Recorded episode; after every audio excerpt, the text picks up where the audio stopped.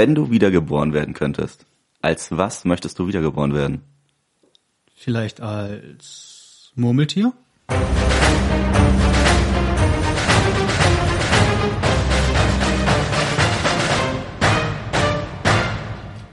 Wenn du wiedergeboren werden könntest, als was möchtest du wiedergeboren werden? Vielleicht als Murmeltier?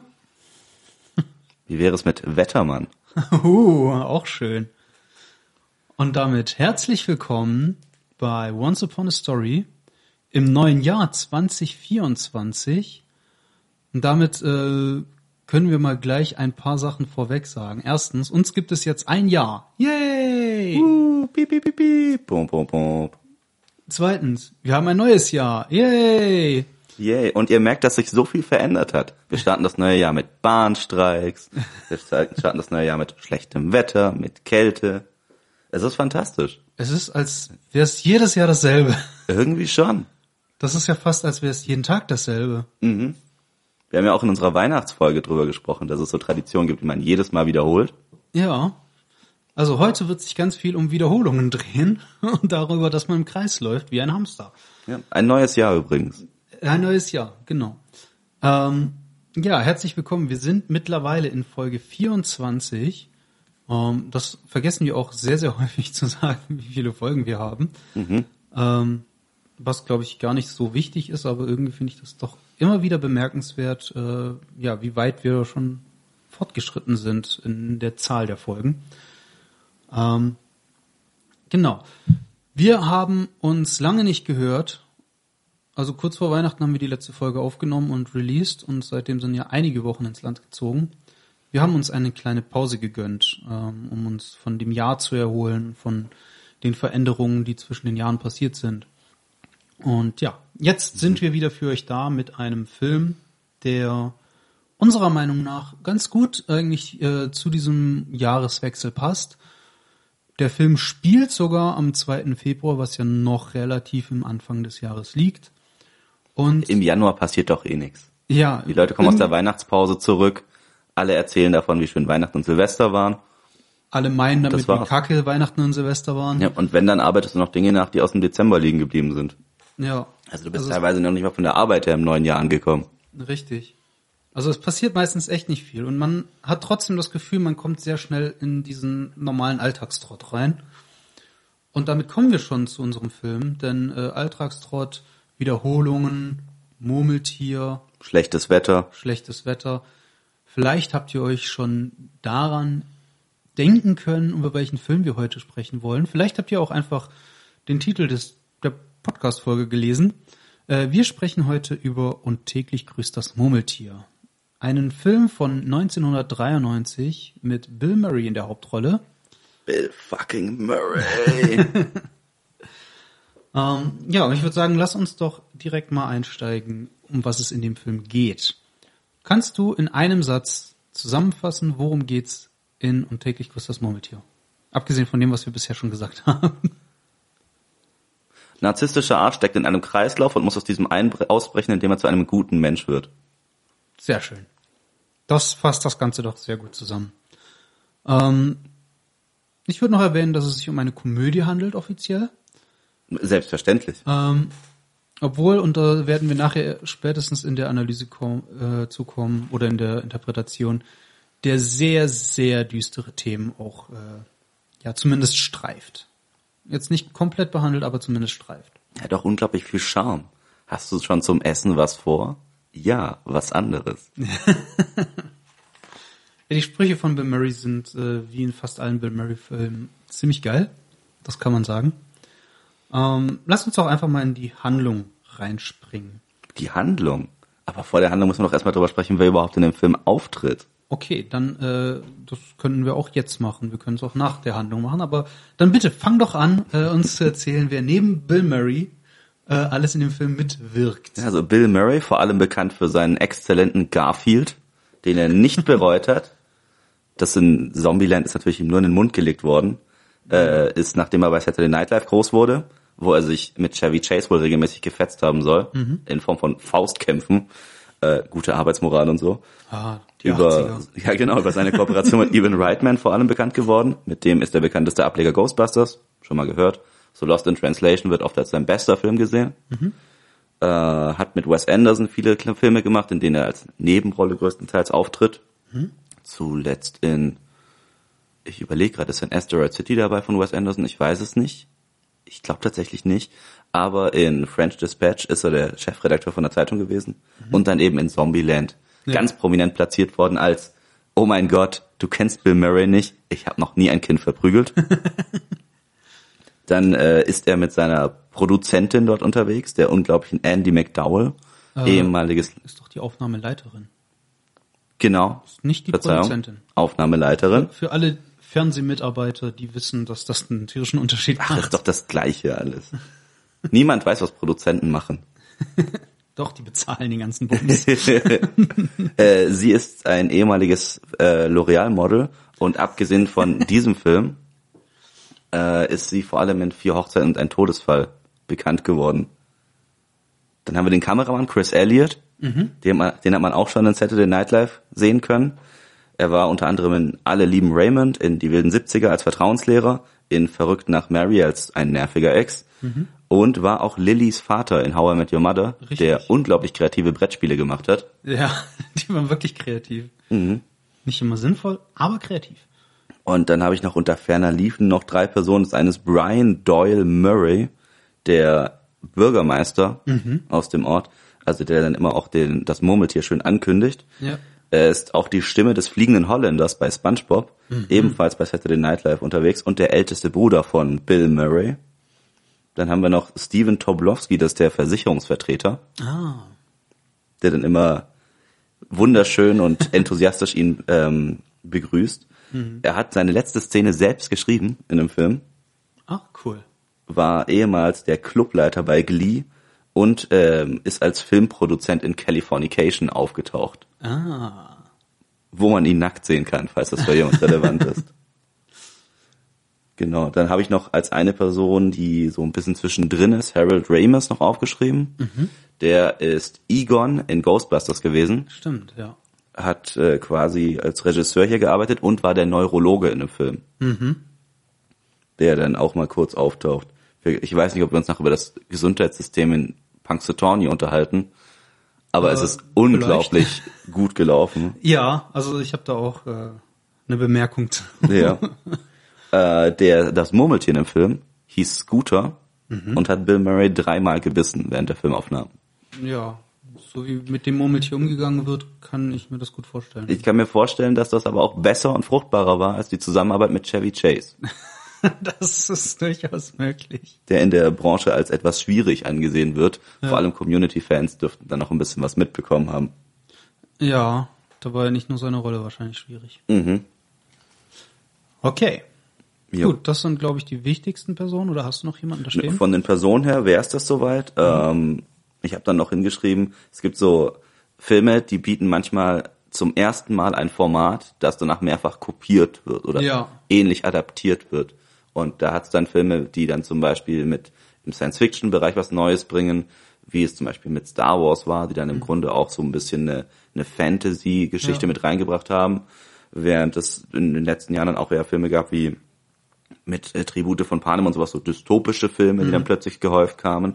Und du hast hier mit dem Format von Und täglich grüßt das Murmeltier durch diesen Loop, diesen Kreislauf, der sich regelmäßig wiederholt, Ja. andere Adaptionen gehabt, wie zum Beispiel Source Code mit Jake Gyllenhaal, wo er in einem Zug ist und etwa eine Minute, glaube ich, hat, Ja. um eine Bombe zu finden und es immer wieder durchlebt. Es gibt äh, Edge of Tomorrow mit Tom Cruise Tom und Cruise. Emily Blunt Richtig. äh, wo die Erde von Außerirdischen angegriffen wird und sie immer wieder eine, eine gleiche Kampfsequenz Ja. in einem bestimmten Zeitraum durchkämpfen. Ja, da geht Tom Cruise immer wieder durch den Loop. Und äh, dann gibt's noch Palm Springs, das, was so der letzte Film ist, der so in der Ja. Richtung rausgekommen ist, mit Andy Samberg, bekannt aus Brooklyn Nine-Nine unter anderem. Oder Saturday Night Live Mhm. und äh, Lonely Island. Und äh, da haben wir ein ähnliches Konzept. Ja. Das Setting ist halt ein anderes, ein bisschen sommerlicher. Ja. Und es ist die Mutter aus How I Met Your Mother dabei. Ja. In dem Fall, die halt genauso wie er rausgerissen wird. Das ist dann nochmal was Interessantes, weil dann plötzlich eine zweite Person rausgerissen wird. Im ursprünglichen Drehbuchentwurf für täglich grüßt das Murmeltier sollte die Rita, also Andy McDowell, die Drehleiter, Aufnahmeleiterin, Ja. ja, äh, dann entsprechend auch irgendwann eigentlich in den Loop reinkommen. Wurde später verworfen, finde ich, passt besser in Es den Film. ist, ist besser, weil sonst wäre es zu kompliziert wahrscheinlich geworden. Mhm. Gerade wenn das das erste Mal ist, dass man mit so einem Loop äh, hantiert. Ähm, es gab auch mal einen Weihnachtsfilm, bei dem ein Junge jeden Tag den, den ersten Weihnachtsfeiertag, also den 25. Dezember, erlebt. Also die Bescherung. Ja. Nice. Aber halt jedes, jeden Tag mit den gleichen Geschenken wird halt auch irgendwann langweilig, ne? Mhm. Oder war es der 24.? Nee, es war der 24. sogar und damit immer Mhm. einen Tag vor der Bescherung. So rum war das. Boah, das muss frustrierend sein. Ja. Wobei der Junge schon Teenager war, für den ist die Bescherung gar nicht mehr so wichtig. Für den sind Mädchen natürlich interessanter. Vielleicht haben sie ein Mädchen geschenkt. Man ich kann weiß Geschenke nicht, sehr Ich kreativ weiß nicht, ob das, ob das legal ist in den USA. Ich verzweifle. Mach halt Löcher zum Atmen rein, aber ansonsten sehe ich da jetzt nicht so das große Problem. Ähm, genau. Was habt ihr so zu Weihnachten geschenkt bekommen? Schreibt uns in die Kommentare. Oder schreibt uns eine Nachricht an äh, auf unser Kontaktformular auf onceuponastory.de. Gut, wir machen weiter mit dem Film.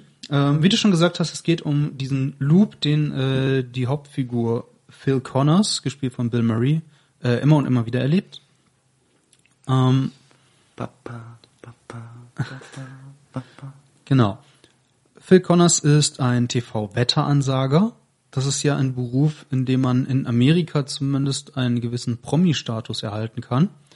Ähm, für uns Deutsche ist das ein bisschen befremdlich, weil bei uns ist ein Wettermann einfach ein Wettermann. Da gibt es wenige, die jetzt wirklich prominent werden. Die sind auch nicht so attraktiv. Das ist tatsächlich in Amerika ein ganz wichtiges Ding, dass die Wettermänner und vor allem die Wetterfrauen einfach sehr attraktiv sind. Wenn du das nochmal aufdrehen möchtest, gehst du nach Mexiko. Ja. ähm, Phil ist sehr zynisch und sehr ehrgeizig. Ähm, und ja, wir erleben ihn erst einmal im Studio, wo er das Wetter ansagt, äh, und sich anschließend verabschiedet, weil er in den 4 Uhr Nachrichten, glaube ich, nicht mehr dabei sein wird, denn er muss nach Punxsutawney, Punxsutawney. Punxsutawney. Ich habe gerade das T nicht richtig gelesen auf, meine, auf meiner Notiz. Ähm, weil er dort vom Murmeltiertag berichten wird. Und das Bereits zum vierten zum Mal. vierten Mal in Folge. Denn jedes Jahr am 2. Februar begeht diese Stadt den Murmeltiertag, um herauszufinden, ob es einen frühen oder späten Frühling geben wird. Ähm, und dazu können wir nachher noch mal ein paar kurze Worte sagen. Ähm, wir können festhalten, Phil hat gar keinen Bock mehr auf den Scheiß. Äh, er macht es einfach nur, weil das keiner Karriere förderlich ist.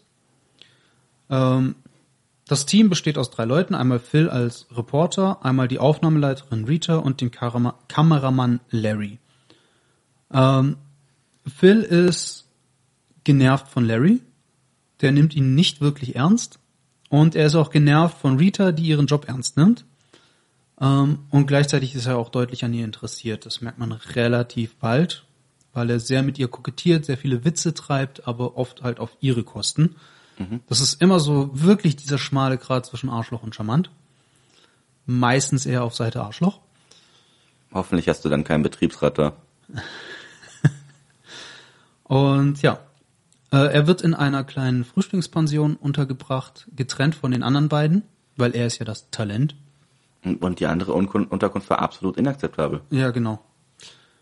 Ähm, ich gehe schwer davon aus, dass sie eigentlich für ihn gedacht war und die Rita einfach nur gedacht hat, äh, ja komm, ich pack den jetzt in, in die Frühstücksunterkunft, in der ich eigentlich sein sollte und nehme sein Zimmer, damit er einfach die Schnauze hält.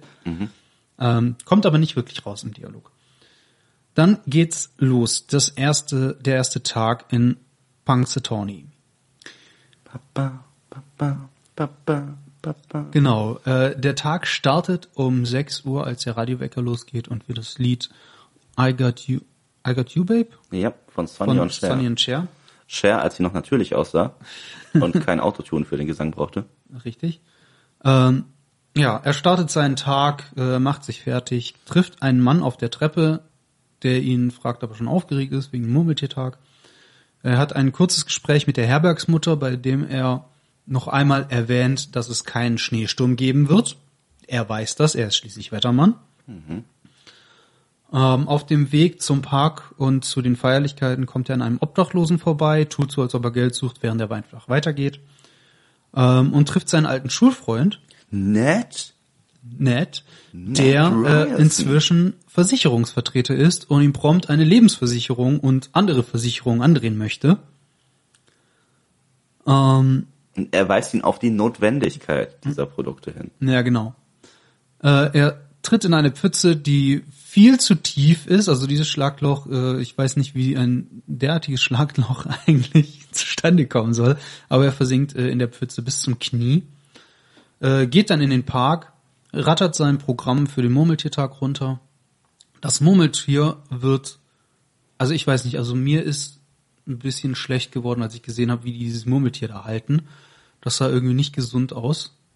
Ähm, aber vielleicht ist es einfach der Tierliebhaber in mir, der da innerlich durchgedreht ist. Und ähm, ja, es soll, wie war das, noch lange Winter geben? Zehn Wochen?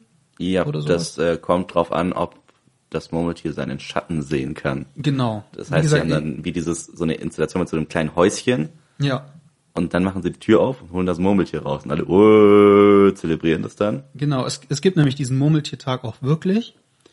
Und ähm, ich rezitiere einfach mal aus Wikipedia, weil viel mehr Interessantes gibt's einfach dazu nicht. Ja, Quelle Wikipedia funktioniert immer. Ja. Ähm, jährlich am 2. Februar wird hier der Murmeltiertag gefeiert, ähm, an dem ein Waldmurmeltier den Fortgang des Winters prophezeien soll. Der Legende nach bleibt es in der Region noch mindestens sechs Wochen harter Winter, in unserem Fall zehn, wenn das Murmeltier namens Phil, Zufall, ich glaube nicht, äh, bei seinem ersten Ausblick aus seinem Bau seinen eigenen Schatten sieht. Sieht es diesen Schatten nicht, beginnt der Frühling. Dieser Brauch ist mit dem Siebenschläfertag vergleichbar. Genau. Ähm, interessanterweise wird das Ganze seit 1887 gemacht und die festgehaltenen Vorhersagen stimmen in unglaublichen 39 Prozent mit der Wirklichkeit überein. Das ist besser als jeder Wettermann, oder? Also nicht mal die Hälfte. Ähm, man fragt sich, warum das überhaupt noch gemacht wird und ob es nicht sinnvoller ist, die Vorzeichen einfach mal umzudrehen. Da hättest du eine viel höhere Wahrscheinlichkeit, dass der Bums passt. Wir haben ja vor großen Fußballturnieren auch immer wieder so Tiere, die dann als Orakel fungieren. Mhm. Ich kann mich noch an so einen Tintenfisch erinnern, wo sie denen dann irgendwelche Kugeln hingelegt haben. Ist das nicht bei Football sogar noch viel, viel mehr? Sicherlich. Gerade in solche Dinge. Amerika, äh, egal was es gibt, da, da haben sie, glaube ich, viel öfter solche. Da ist sehr viel Aberglaube dabei. Ja. genau Oder das aber die. Tiere haben einen besonderen Draht zum Wetter, den wir als Menschen abgelegt haben, als wir von den Bäumen runtergekommen sind. Ja, ich glaube nicht alle Tiere. Ich glaube, es gibt tatsächlich Tiere, die einen besonderen Draht zum Wetter haben, aber das sind nicht die Tiere, die befragt werden in der Regel. Ich habe mir noch mal, ich habe als Kind mal was gesehen mit so Fröschen, wo du irgendwie so eine kleine Leiter aufstellst und dann konntest Mhm. Ja. du einigermaßen ablesen, wie es Wetter wird. Ja, daher kommt ja der Begriff Wetterfrosch. Mhm. Ja, also da, das war ja ein Ding mal. Ich habe auch überlegt, welche Leute ich aus dem Wetterbereich überhaupt kenne und mir fällt außer Rainer Kachelmann niemand ein. Ja. Das ist ja, was ich gesagt habe in Deutschland. Und, der ist ja nicht bekannt geworden für seinen Wetterbericht. Richtig, der ist da in so eine andere Situation reingekachelt. Ähm, genau. Also, wir sehen den Murmeltiertag, es soll zehn Wochen äh, weiterhin ähm, Winter sein, bevor der Frühling anfängt. Äh, Phil, ich glaube, da gehen, geht Phil schon ins in das Diner. Kann das sein oder war das erst am zweiten Tag? Ich bin mir gerade nicht sicher. Mal schauen. Ned Ryerson, Versicherungsvertreter. Hast du zum Essen schon was vor? Ja, was anderes. Dann ist der Dreh auf dem Stadtfest. Sie sind unglaublich. Wer hat Ihnen das verraten? Du hast ja hauptsächlich die Sprüche von Bill Murray aufgeschrieben, oder? klar. äh, und am ersten Abend ist es dann so, dass sie im Stau stecken, Mhm.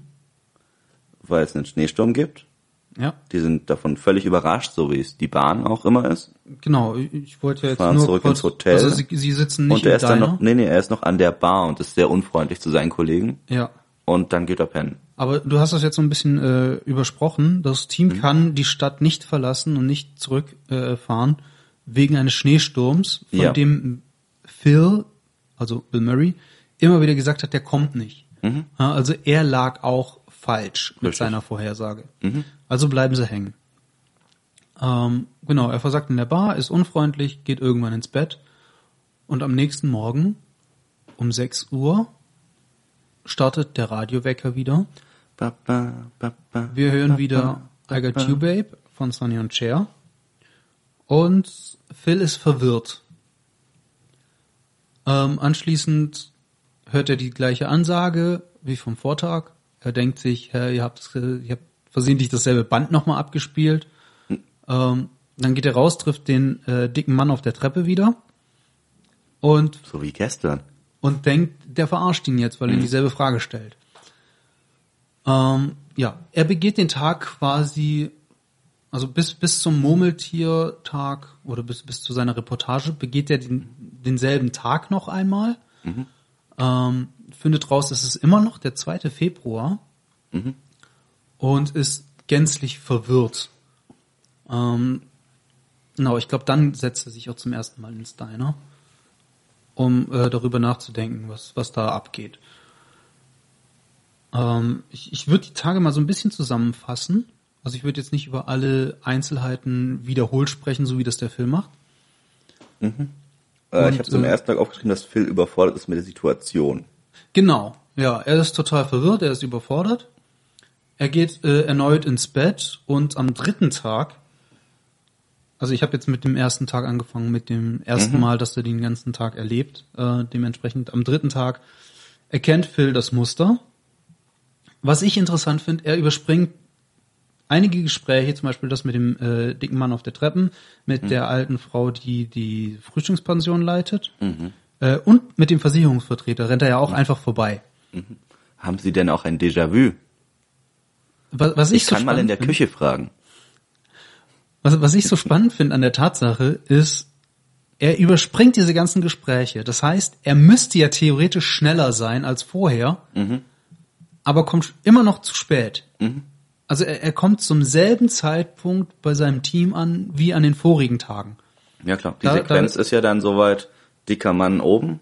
Ja, ja, Dame die Sequenz ist die gleiche, aber beim sie ist viel Frühstück. kürzer. Das ist richtig. Ja. Und das Timing müsste ja eigentlich genauso übereinstimmen. Ja. So wie du dann auch siehst, er schaut morgens zum Beispiel raus und da läuft schon so eine rothaarige Dame Ja. Mhm. raus, die er dann beim zweiten Tag, bei der ersten Wiederholung, draußen anspricht, welchen Tag haben wir denn? Ja, Wo gehen denn alle hin? Und äh, du siehst aber, dass die schon morgens vor der Straße vorbeiläuft, während er aus dem Fenster schaut. Mhm. Ja, genau. Als ob die für das Überqueren einer Straße zehn Minuten brauch, bräuchte. Genau, al- als, als würde das Universum die Zeit anpassen an Phils äh, ja, Handlungen. Weil rein theoretisch, wenn er das Gespräch auch mit dem Mann auf der Treppe und der äh, Leiterin von, dem, von der Pension überspringt, Ja, dann würde er Ned ja auch nicht zum selben Zeitpunkt treffen. richtig. Und selbst dann, wenn er dann vorbeirennt, dann ist er ja noch früher dran. Ja, also da ist die Continuity mal gefragt. Ähm, genau. Die Sequenz ist also erstmal dicker Mann, Dame beim Frühstück, dann läuft er hin zum Dann Park. Obdachlo Obdachloser Genau. Ned und dann Park. Ja, und äh, nach dem Obdachlosen kommt dann ja quasi der Versicherungsvertreter, Ned Ja, Ryerson, Ned, genau. und die Pfütze. Genau. Die Pfütze ist äußerst wichtig. Die mochte Die Bill Murray überhaupt nicht beim Dreh. Ja, vor allem, weil er auch beim zweiten Mal, also zweimal tritt er rein, beim dritten Mal überspringt er sie, glaube ich. Mhm. Ähm, genau, er, er kommt bei seinem Team an und ähm, ja, weiß jetzt, okay, jetzt schon zum dritten Mal derselbe Tag, ähm, irgendwas stimmt hier nicht, ich muss zum Arzt. Er bekommt sofort einen Termin beim Arzt. Mhm. Der Arzt scannt seinen, also röntgt, glaube ich, seinen, seinen Kopf, sein Ja. Gehirn, findet nichts und er geht zum Psychiater. Mhm. Und hat auch sofort einen Termin. Ja, Jeder Mensch auf in der gesamten westlichen Hemisphäre wahrscheinlich, der einmal auch nur ein Erstgespräch mit einem Psychiater haben wollte, weiß, dass das nicht realistisch ist. Die 90er müssen eine fantastische Zeit gewesen sein, wenn du so schnell an Termine kommst. ja. Ähm, genau. ja, der Psychiater, der fragt ihn, ob er morgen wiederkommen soll, was Bill Murray entgeistert gucken lässt, weil scheinbar hat der Psychiater überhaupt nicht verstanden, was Bill Murray eigentlich gesagt hat. Mhm. Und ähm, ja, am Abend sitzt er mit zwei Typen, die er, ich glaube, in dem Diner getroffen hat, ähm, in einer Bowlinghalle und betrinkt sich. Und ähm, ja, redet darüber, wie wäre es für euch, wenn ihr jeden Tag eigentlich denselben Tag erleben würdet, woraufhin einer sagt, na, für mich ist es irgendwie das Gleiche. Ja? Also schon mal Foreshadowing wird für die Interpretation äh, ein interessanter Punkt sein. Ähm, ja, die betrinken sich hart und Bill Murray stellt fest, okay, wenn ich jeden Tag denselben Tag erlebe, dann gibt es eigentlich keine Konsequenzen. Also steigen sie in ein Auto, äh, Bill Murray oder Phil fährt betrunken durch die Gegend, äh, gibt sich eine Verfolgungsjagd mit der Polizei, spielt äh, Hasenfuß mit einem Zug. Keine Sorge, er wird zuerst ausweichen auf Schienen. Ähm, Wie sollte der Zug bitte ausweichen? diese Sequenz mochte ich sehr gerne. Ähm, genau, und äh, ja, wird am Ende von der Polizei angehalten. Es wird Nacht, es wird Tag, 6 Uhr morgens. Bill Murray liegt in seinem Bett in der Frühstückspension. I Got You Babe von Sonny und Cher läuft. Und wir befinden uns am vierten Tag des Loops. Yay! Am vierten Tag beginnt Bill Murray Freude daran zu entwickeln ähm, und beginnt den Tag ein bisschen für sich zu nutzen, das Wissen, das er hat. Ähm, ja, er nutzt es hauptsächlich für seinen persönlichen Spaß, zum Beispiel bei der Pfütze, als er darauf wartet, dass ein anderer Mann äh, hineintritt. Ähm, genau. Ja, mehr habe ich mir tatsächlich dazu nicht aufgeschrieben, weil Er, Er reißt eine Dame auf, Stimmt, die er genau. im Diner gefragt hat, wo sie an der Schule war. Warte, nee, er, er spricht, am vierten Tag spricht er nur mit der Nancy. Richtig. Äh, fragt sie, wo, er, wo sie auf der Schule war, bei, bei wem sie Geschichtsunterricht oder sowas hatte und noch irgendwas. Und in der nächsten Sequenz geht er dann halt in den Park. Fünften Tag. Murmeltiertag, ja. Wo er sie dann eben anspricht im Sinne von, hey, kennst du mich noch? Ich saß in Geschichte neben dir, wir hatten den und den Lehrer. Genau. Und du merkst dir an, dass sie keine Ahnung hat, wer er ist. Ja, logischerweise, eben- weil sie ja nämlich auch keine Ahnung hat. Richtig, sie, sie kann das gar nicht wissen. Aber dadurch, dass er das so, so sympathisch macht, merkst du, dass sie erstmal verlegen ist, so, okay. Und Ja, dann, sie glaubt, sie hat's wirklich vergessen. ja, und er ist dann eben jetzt Wetteransage geworden. So Ja. kleiner Promi, so, oh mein Gott, dann müssen wir uns ja noch mal sehen. Äh, reißt die Dame auf. Ich persönlich finde ja, sie wäre der bessere Griff als Rita gewesen, aber Hm, da können wir nachher mal doch drüber nachdenken. äh, auf jeden Fall, als es dann am Abend zur Sache geht, nennt er immer wieder Ritas Namen. Ähm, also zweimal hören wir das. Beim ersten Mal ist sie irritiert, beim zweiten Mal ignoriert sie das, glaube ich, sogar. Und ähm, ja, das war dann der fünfte Tag auch schon. Also da ging es hauptsächlich darum, Nancy aufzureißen. ja, und er hat Nancy, glaube ich, sogar einen Antrag gemacht. Ja, aus, also für sich aus Spaß, weil er weiß, Klar, weil er weiß, dass es keine Konsequenzen hat. Genau. Ähm, dann sind wir am sechsten Tag und ab da ist nicht mehr klar, wie viele Tage wir haben.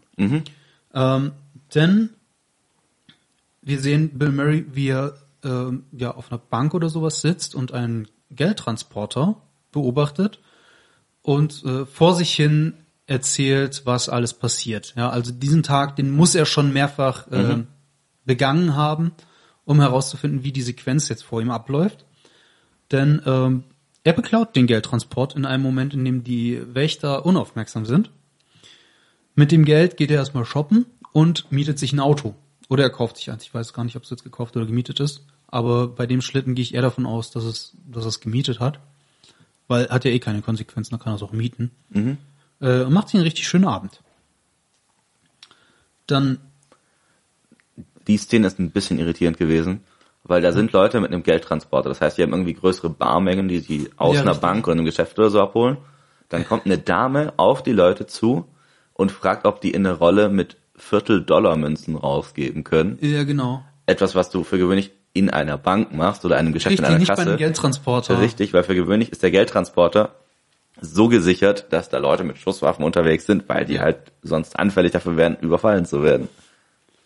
Ja, ich glaube, die beiden haben sogar Schusswaffen, aber Mhm. sind halt, also ich, ich weiß nicht, vielleicht sind Geldtransporter damals wenige überfallen worden, was ich mir nicht vorstellen kann. Äh, aber das sind ja auch wirklich nicht die klügsten, die beiden. Ich meine, der eine kommt mit zwei Taschen raus, guckt dann später nach oben, hör, da ist nur eine. Habe ich jetzt eine oder zwei Taschen rausgenommen? Ja, keine Ahnung. Also das sind definitiv nicht die klügsten Geldtransporter. Vielleicht sind sie auch deshalb in diesem Job gelandet, man weiß es nicht. Ähm, genau. Dann sehen wir den siebten Tag. Wir wissen, wie gesagt, nicht mehr, welcher Tag das Ja, tatsächlich so ist. ab dem Bankraub muss es eine, sechs, eine höhere Zahl gewesen sein an Genau. Durchführungen, ja. Genau. Ähm, auf jeden Fall fängt er an, Rita mehr seine Aufmerksamkeit zu schenken. Noch nicht ganz. Er hat auch mal seine Uhr kaputtgeschlagen. Das ist eine Sequenz, die hat man sehr oft gesehen, also auch in, in Werbevideos oder sonst Ja. was wird das Video ja verwendet, dass er dann schon wieder den Song hört und erstmal einfach nur sauer diese scheiß Uhr kaputt schlägt. Das stimmt, ja. Ähm, ja, wollte ich nachher noch mal ein bisschen was zu sagen, Mhm. Ja, weil die. Mhm. Uhr, also für die Analyse oder beziehungsweise für die Interpretation ist die Uhr noch mal äh, interessant. Du hast natürlich recht. Ähm, Im Lauf der Zeit schenkt er Rita mehr Aufmerksamkeit. Mhm. Er lernt sie besser kennen, er fragt sie nach persönlichen Dingen ähm, und ändert sein Verhalten entsprechend so, wie sie sich den perfekten Mann vorstellt. Also erstmal haben sie ja dieses Gespräch miteinander, äh, wie sie sich den perfekten Mann vorstellt und er sitzt da, bin ich, bin ich, bin ich, habe ich, ja. Und dann ganz am Schluss irgendwie kann Klavier spielen oder sowas. Ah, da war ich aber nah dran. Und ähm, ja, im, in den nächsten Tagen fängt er immer wieder an, ähm, ja, diese Situation so zu manipulieren und die Dinge zu sagen, von denen er glaubt, sie will sie hören, was ja auch ganz gut funktioniert. Und jedes Mal, wenn er an einen neuen Punkt kommt, an dem er nicht weiter weiß und was Falsches sagt, sehen wir quasi die Sequenz nochmal, mindestens einen Tag später, und dann sagt er was anderes. Das ist so ein bisschen wie in einem Videospiel, bei so einem Rollenspiel, wo du äh, immer wieder, wenn du in Dialogoptionen hast und dann die falsche gewählt hast, das Gespräch abbrichst, das Spiel lädst und nochmal von vorne startest. Damit du dann das perfekt, den perfekten Verlauf vom Gespräch hast. Es wird ja auf der anderen Seite auch so getan, als ob die falsche Antwort ihn gleich rausballern würde. Genau, ja. Also das ist wirklich ein bisschen wie bei einem Computerspiel, wie er das macht. Ähm, an, an alle möchte gern Alpha-Männer, das ist das, was ihr glaubt, Leuten beizubringen und das ist totaler Blödsinn. So. Wollte ich an der Stelle mal sagen. Genau. Er kreiert durch viele Versuche den vermeintlich perfekten Tag, bei dem er am Ende auch mit Rita dann in seinem Pensionszimmer landet. Äh, sie knutschen rum. Er will weitergehen, er, also er will Sex mit ihr. Sie ziert sich, weil geht ihr natürlich trotzdem zu schnell. Für ihn sind jetzt keine Ahnung, wie viele Wochen vergangen. Für sie ist es immer noch ein Tag. Und ähm, sie, sie möchte den Sex gerne verschieben, weil sie sich wahrscheinlich sicher sein möchte, dass das auch passt mit den beiden und dass er ihr nichts vorspielt. Ähm, er macht aber Druck, weil er hat ja nur den einen Tag. Ne? Also aus seiner Perspektive ist es schon irgendwo logisch, aber er versaut halt dadurch komplett. Ähm, trotzdem spielt er weiterhin jeden Tag dasselbe Programm ab. Seine Antworten werden immer interessenloser. Ähm, er wird immer roboterhafter, er wird immer desinteressierter. Und äh, er stumpft weiter ab und kassiert eine Ohrfeige nach der anderen, weil er nur noch ja, Scheiße baut im Grunde. Mhm. Ja klar, es gibt ja so Aktionen, wo du dann noch so merkst, okay, vielleicht ist das noch Spaß, wo er dann äh, das Murmeltier mal entführt. Und das kommt erst noch. Ah, das kommt erst noch? gleich erst noch, ja, ja. Okay. Weil erstmal nimmt ja seine Laune immer weiter ab, er verliert den Spaß an der ganzen Sache. Und dann fängt an, dass er ähm, ja den, den dunklen Pfad, sage ich jetzt mal, lang geht. Er wird arschig, gleichgültig und er verfällt in eine Depression.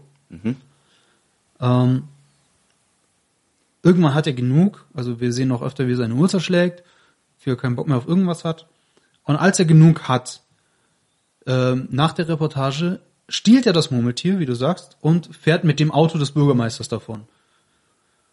Ähm, es gibt eine kleine ähm, Verfolgungsjagd und dann stürzt er sich mit dem Auto und dem Murmeltier vor laufender Kamera von Larry, dem Kameramann, und vor der Augen der Polizei und des Bürgermeisters auf einem, äh, was ist das, ein Bergbaugelände.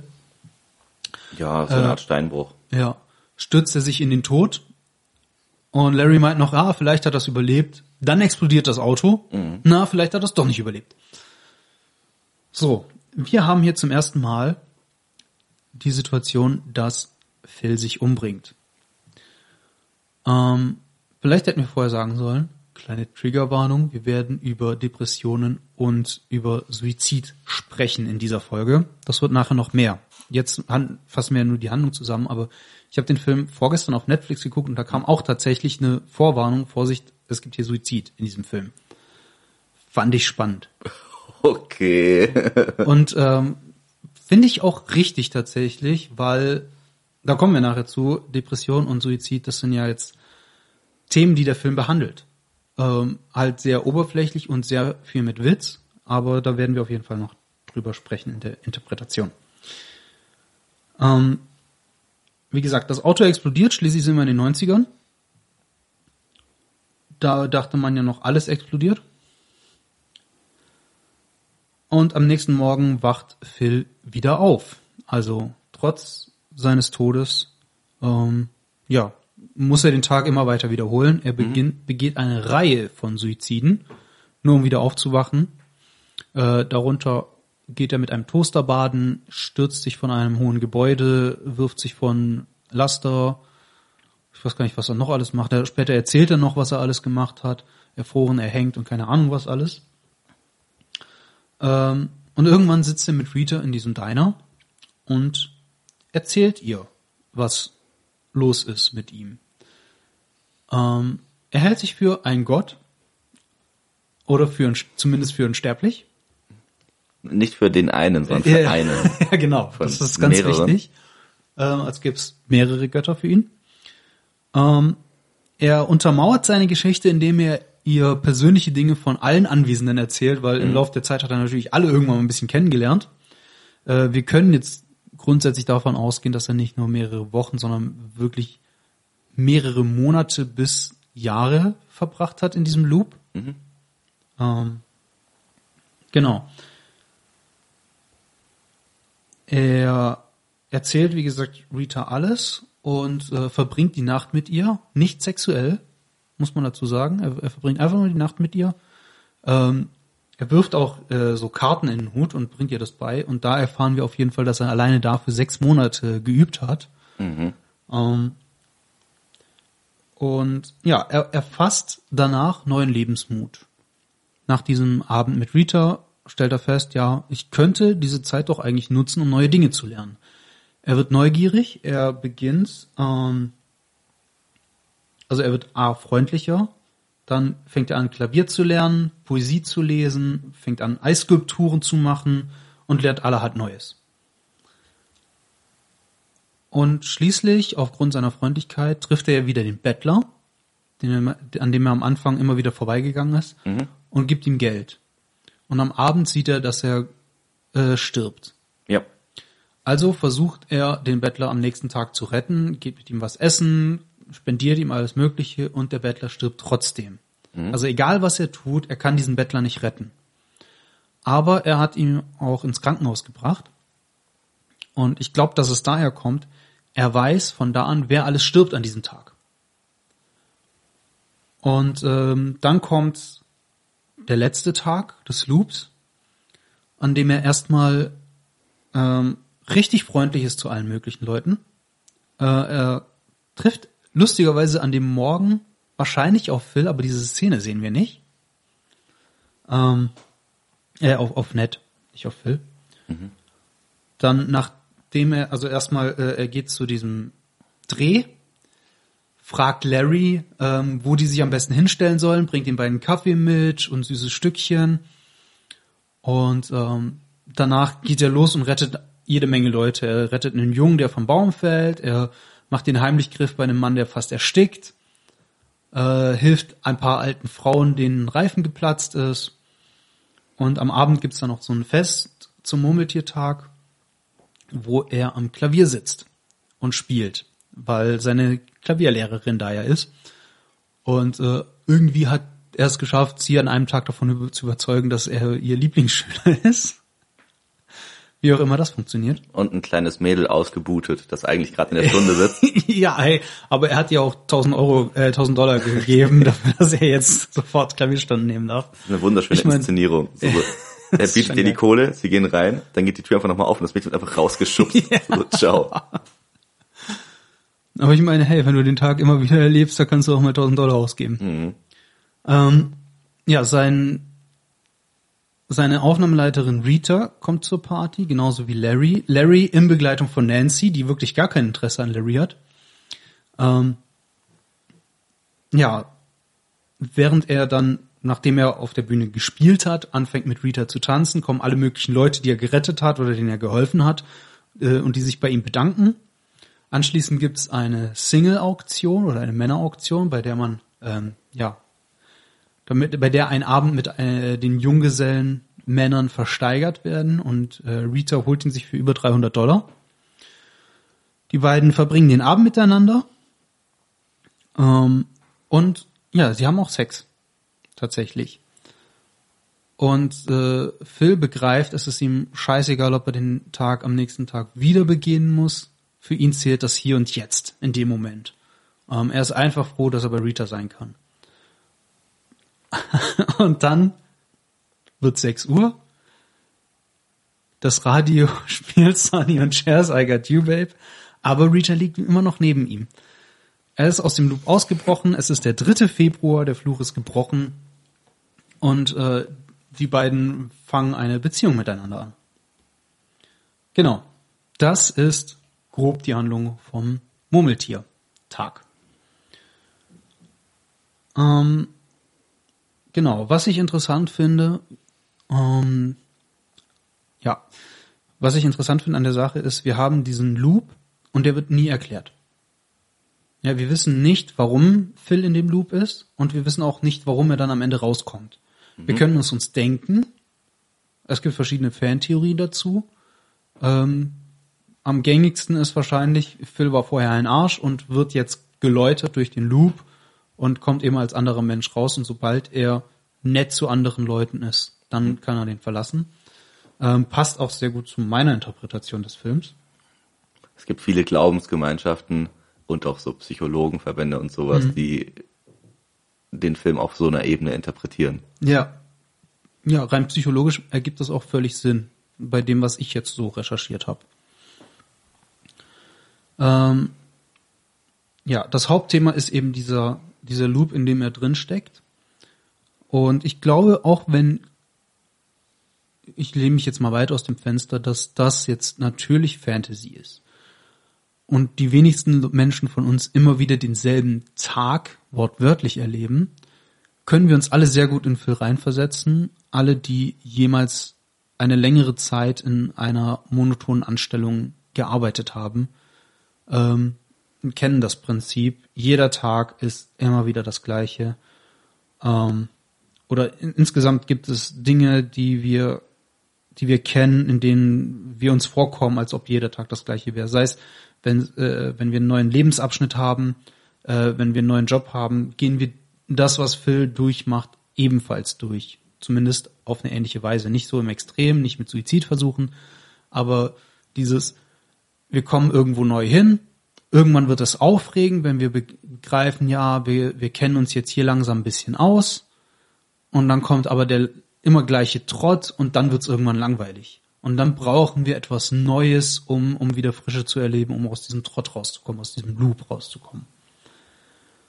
Ähm, deshalb für mich war es auch nicht seine Beziehung zu Rita, die ihn rausgeholt hat, weil die hat er ja schon simulieren können vorher. Es war ja erst, als er sich, als er sich selbst als Charakter verändert hat, als er neugierig geworden ist, als er hilfsbereit geworden ist. Da ist er erstmal aus dem Loop rausgekommen. Genau. Also ist Rita nicht eine Hexe. ich glaube nicht. Ähm, was ich auch spannend finde, ist der Vergleich, dass Phil die fünf Phasen der Trauer durchwandert in dem Film. Ähm, zum ersten ist es das nicht wahrhaben wollen. Ja, also gerade am zweiten Tag bei der ersten Wiederholung will das noch nie, ist er verwirrt, will es nicht wahrhaben. Äh, auch beim, beim zweiten Mal ist es so, dass er erstmal das kap langsam kapiert. Dann kommt er irgendwann in den Zorn rein, wenn er seine Uhren kaputt schlägt immer wieder. Ähm, das Verhandeln, er versucht, das Beste daraus zu machen. Äh, er versucht Frauen anzugraben, bei Rita zu landen etc. Anschließend Depression, ähm, was durch die Suizidversuche untermauert wird. Und schließlich kommt er zur Akzeptanz. Ähm, es ist ihm scheißegal, ob er den Tag am nächsten Tag wieder erleben muss. Hauptsache jetzt und hier ist er mit Rita zusammen und jetzt und hier hat er einen guten Tag erlebt.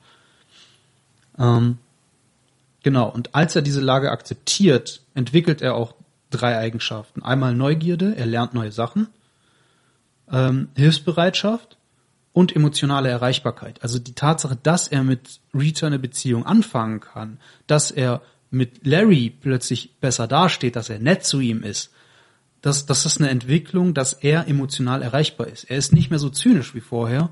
Ihm ist nicht mehr alles scheißegal. Die Leute in seiner Umgebung werden ihm wichtig. Und ähm, dass, dass er äh, Larry gut behandelt, sieht man nicht nur daran, dass er ihm Kaffee und sein, sein Plunderstück bringt, sondern er macht ihm auch das größte Kompliment, das du einem Kameramann machen kannst. Er fragt ihn nach seiner Meinung als Kameramann, wo die stehen sollen.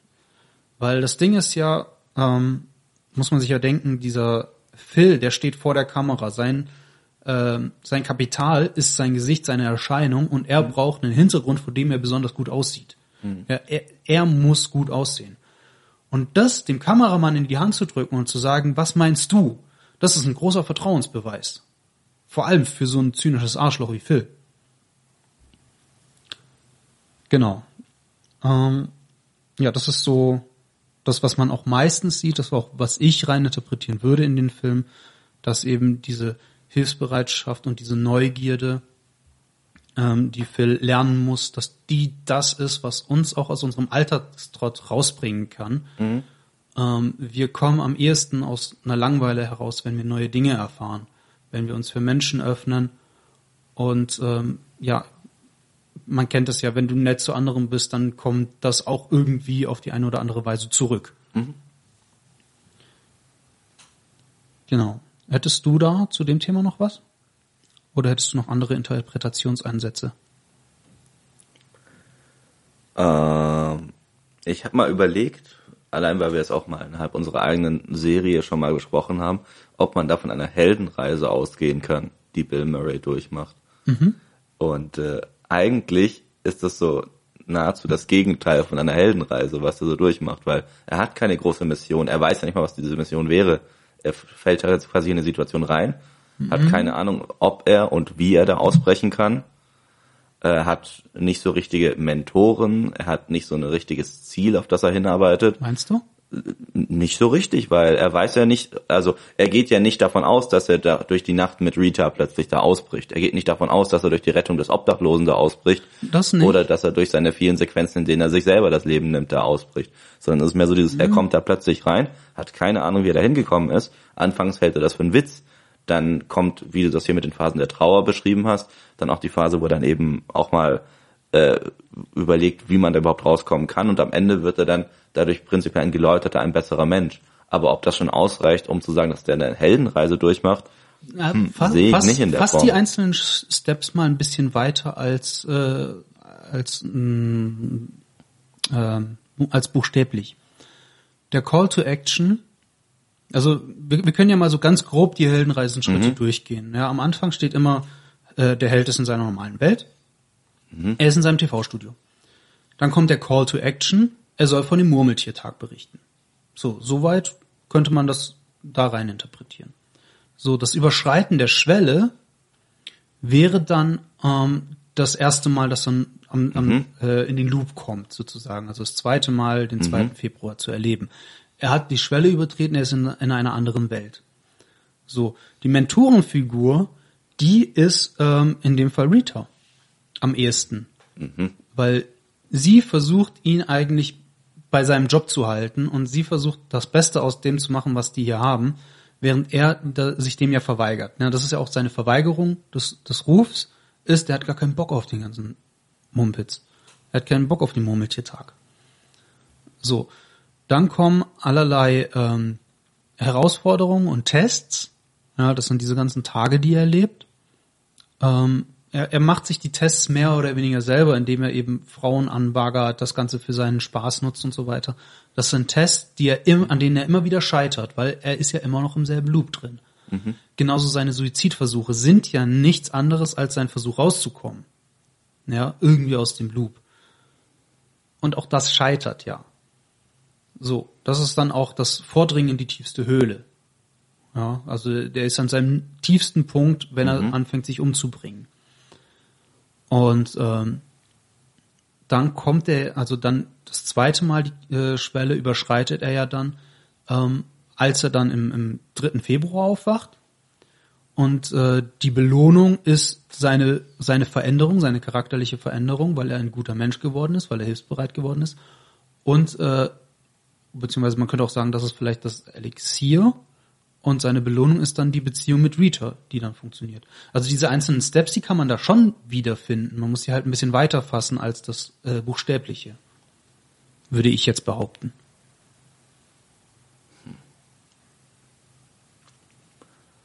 Dafür scheint es mir ein bisschen zu losgelöst von dem, was so eigentlich die Heldenreise ausmachen würde für mich. Weil ich mir denke, dass eine Heldenreise eigentlich ist, dass eine Person irgendeine Art von Aufgabe hat und dafür wirkt das für mich zu vage also er hat dadurch, dass er, das dass du ja davon ausgehen sein. kannst, dass der sehr viele Iterationen, also Wiederholungen durchlebt hat. Mhm. Ähm, es gibt ein paar Erklärungsansätze, wo gesagt wird, dass er bis zu zehntausende Male das durchlebt haben soll als ja, Kreislauf. Es ist ja egal, wie lange das sein dauert. kann. Ähm, und dass eigentlich dieses Ziel für mich so unklar ist, erscheint mir das als schwierig in der Adaption. Weil, aber, ähm, aber A, Punkt A ist ja, äh, es muss, also ist ja scheißegal, wie lange das dauert, die Heldenreise. Das wird ja nie irgend, äh, irgendwann festgesetzt. Das ist ja auch eher deskriptiv als präskriptiv. Also die Heldenreise gibt, das wird ja nicht vorgegeben, sondern das ist was, was man immer wieder erkennt. Ähm, und darin, dadurch wird ja nie vorgegeben, wie lange darf eine Heldenreise dauern. Und wenn das zehntausende Jahre sind, dann dauert die halt zehntausende Jahre. Sie wirkt halt dadurch zu erratisch für mich weil der probiert ja einfach Dinge aus. Ja, aber wir sehen, aber wir sehen ja, wir sehen das ja sehr, wir sehen ja nur die wichtigsten Punkte darin. Mhm. Ne? Und deshalb alles andere ist ja egal. Die Heldenreise ist ja nur das, was wir sehen. Und wie lange das dauert zwischen den einzelnen Punkten, die wir sehen, ist nicht relevant. Und das andere, das mit dem Ziel, eine Heldenreise muss nicht immer ein vorgegebenes Ziel haben. Manchmal ist das Ziel ja auch eher intern. Sein internes Ziel ist nicht von ihm vorgegeben, aber das interne Ziel ist nachher, dass er eben dieser bessere Mensch ist, dass er diese Wandlung durchmacht. Das ist ja auch ein wichtiger Teil der, äh, der Heldenreise, ähm, dass die zweite ähm, Schwellenüberstreitung, die kann funktionieren oder nicht funktionieren und das ist hochgradig abhängig davon, ob der Held sich gewandelt hat oder nicht. Und in unserem Fall hat er sich ja gewandelt. Und nur dadurch ist er rausgekommen. Nur deshalb war diese zweite Schwellüberschreitung möglich. Hätte er dazu nicht in irgendeiner Form wissen müssen, wo es hingeht? Mhm. Nee, wieso?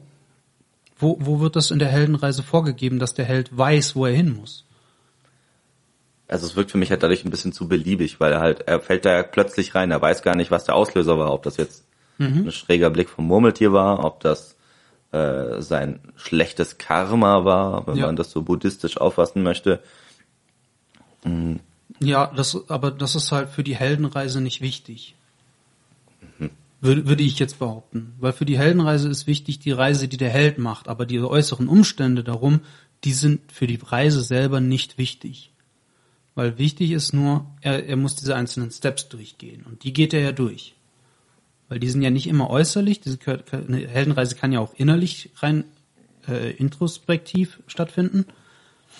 Ähm, aber das heißt ja nicht, dass, also es gibt ja viele Heldenreisen, bei denen auch keine äußere Grenze überschritten wird. Also die Schwellüberschreitung ist dann rein persönlich. Deswegen würde ich schon sagen, dass, dass, eine Hel dass man eine Heldenreise da rein interpretieren kann. Es gibt einen nicht lustig Comic, der heißt Bootständige Träumer. Aha. In dem siehst du ein Bett und das hat quasi Platz für zwei Personen und da schläft eine Person drin. Auf der rechten Seite und dann steht da bodenständige Träumer und in seinen Träumen schläft er auf der linken Seite. Ah.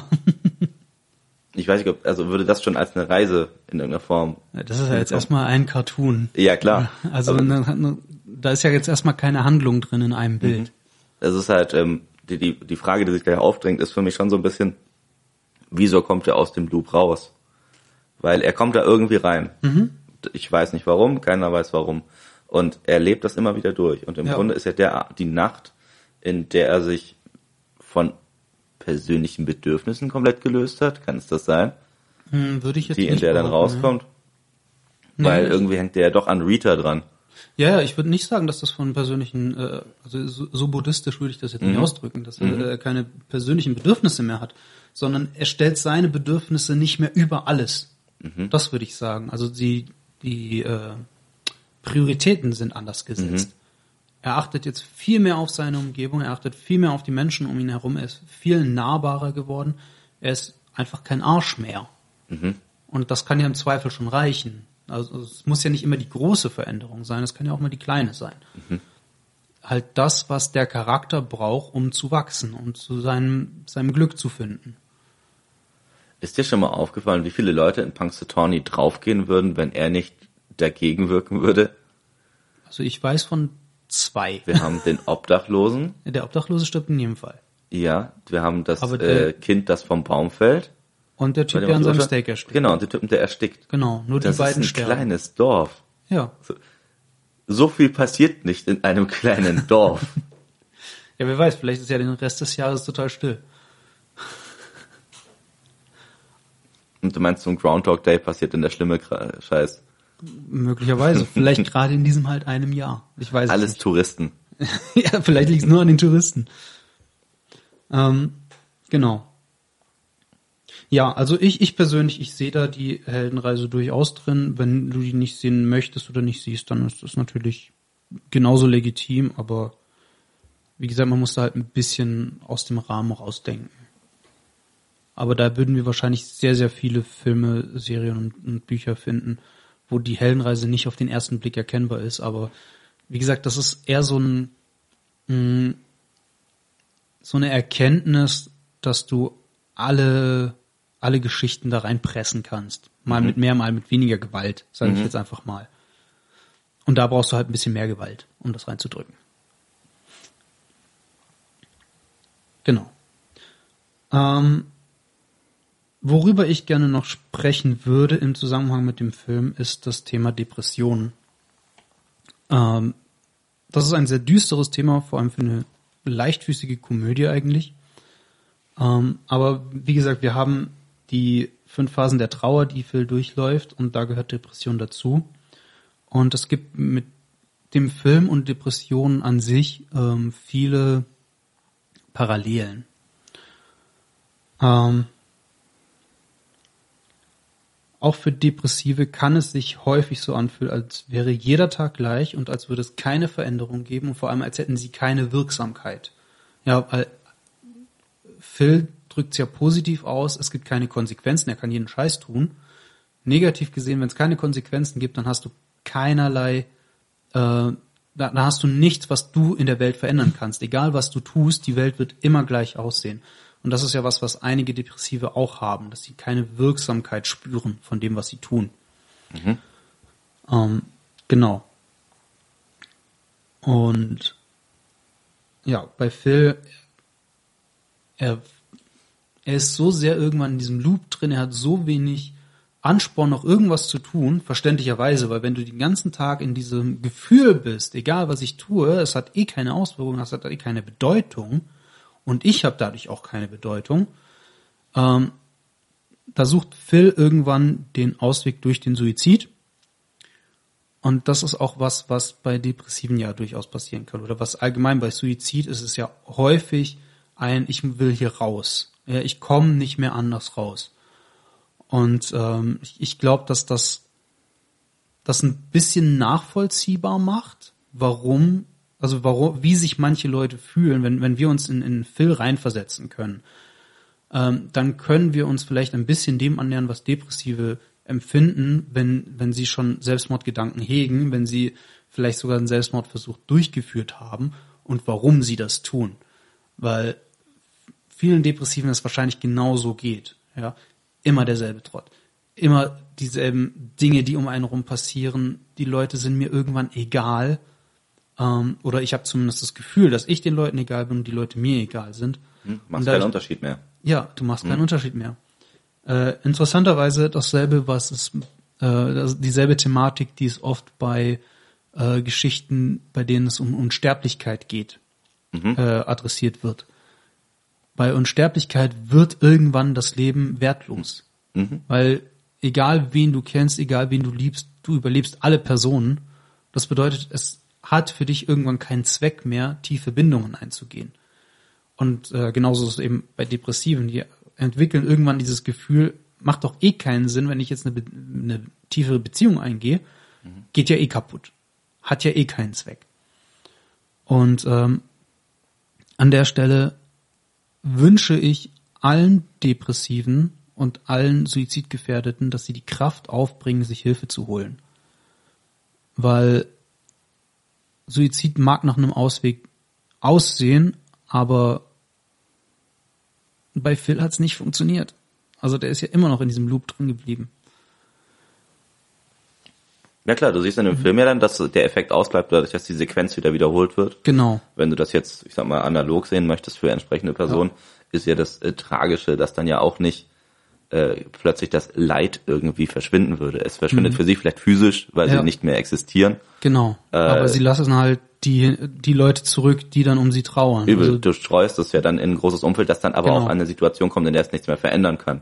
Ja. Weil das Dramatische ist ja eher dieses, man kann nichts mehr daran verändern, nichts mehr äh, reparieren klingt jetzt so genau. technisch. Ja, aber, aber es, es geht um genau dieses das. Bewirken, dieses, ich kann ja, wenn ich mich heute zoffe oder wenn ich heute einen schlechten Tag habe, kann ich mich schlafen legen, was Schönes essen, mhm. sonst was tun und dann geht's mir morgen besser. Ja. Das soll keine Lösung für Depression sein. Nee. Äh, aber es geht darum, dass man dann eben in irgendeiner Form da anfängt. Und du siehst hier, dass die Sequenz so aufgebaut wird, dass er ja über einen längeren Zeitraum dann anfängt, Klavier spielen zu lernen, die Menschen kennenzulernen im Ort, Besseres zu bewirken, indem er sich um den Obdachlosen äh, herzlich kümmert. Ja. Genauso aber auch auf den Jungen aufpasst, der vom Baum fällt und so mhm. Geschichten. Er geht da Stück für Stück aus der Geschichte heraus und hat dann eine eigene Stärke daraus entwickelt, ähm, dieses Gute zu bewirken, selbst wenn da streng genommen es, es keinen eigentlichen Effekt hat, mhm. weil er wieder von vorne anfängt. Ja. Und das ist tatsächlich was, ähm, was ein Ausweg, ein, ein langer und schwieriger Ausweg aus der Depression sein kann, ist eben diese Selbstwirksamkeit zu erfahren. Und äh, das ist einmal, kann man das machen eben durch Neugierde, durch neue Dinge lernen, neue neue Welten sozusagen erschließen. Ja, also wenn ich vorher keine Ahnung von Musik hatte und dann anfange, ein Instrument zu lernen, dann eröffnet sich mir eine neue Welt. Das ist super anstrengend und kann super lange dauern, gar keine Frage. Ähm, aber das, ist, das kann ein Ausweg sein. Genauso hilfsbereit zu sein für andere Leute. Ähm, die sind dann dankbar dafür und dadurch bemerkt man, man verändert etwas. Und wenn es nur im Kleinen ist.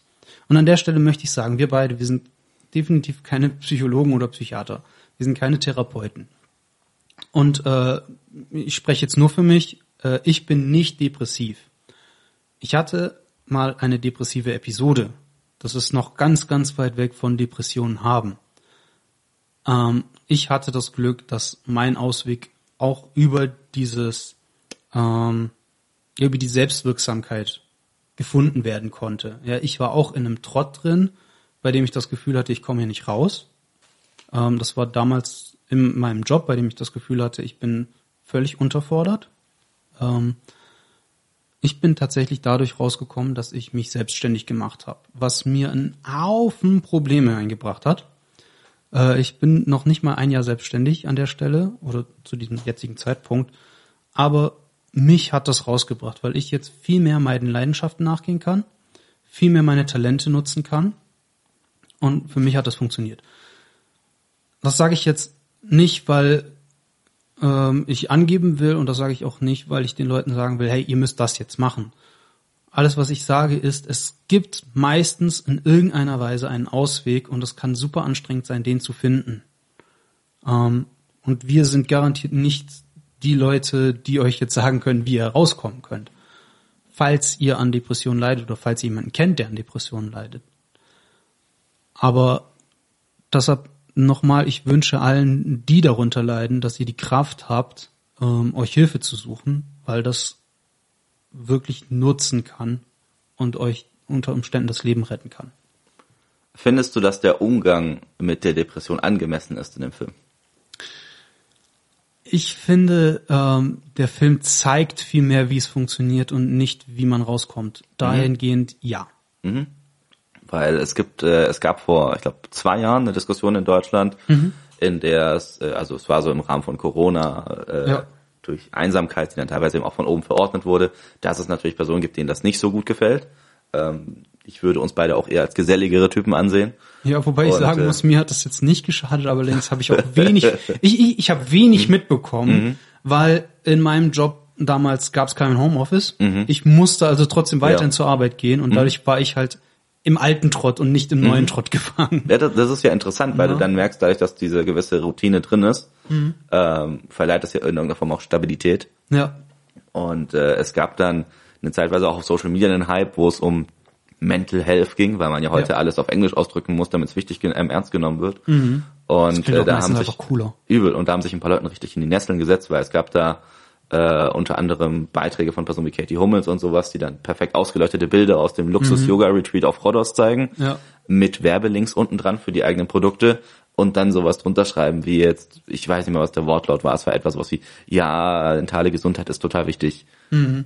Ohne aber in irgendeiner Form sich größer zu dem Thema zu äußern, Ja, ja. weiterleitende Hilfe oder sowas anzubieten oder Ja, so. richtig. Und da fehlt dann ein bisschen die Angemessenheit in solchen Bereichen. Mhm. Es wirkte mehr so nach so einer Effekthascherei, so, oh ja, das ist gerade ein Trend. Ja, ja. Äh, das ist gerade durch den Algorithmus sehr präsent, deswegen hänge ich mich da quasi als Genau, Bandwagon, um wieder einen Anglizismus zu verwenden, mit dran. Bandwagon heißt, es passiert gerade irgendwas, was viel Aufmerksamkeit bekommt und ich versuche einen Teil dieser Aufmerksamkeit Aufmerksamkeit, auch auf mich genau zu lenken, indem ich dann zum Beispiel sage, oh mein Gott, ich bin jetzt auch Veganer, flapsig ausgedrückt. Ja, oder ja. zu dem Zeitpunkt bei Corona gab es eine Phase, wo alle Bananenbrot gemacht haben oder so Geschichten. Mhm.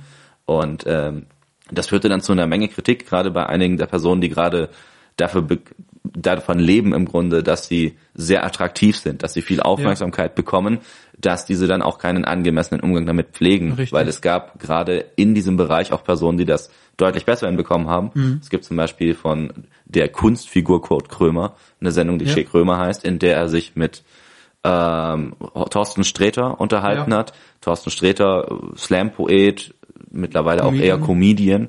Ähm, die haben sich dann eben auch darüber unterhalten, wie sich diese beiden Comedians treffen und über ihre Depressionen sprechen. Ja, weil die nämlich beide Depressionen hatten. Mhm. Ich glaube, ich glaube, ist jetzt nicht, äh, ist jetzt nur das, wie ich es wahrgenommen habe. Mhm. Ich glaube, sie haben sie beide inzwischen überwunden.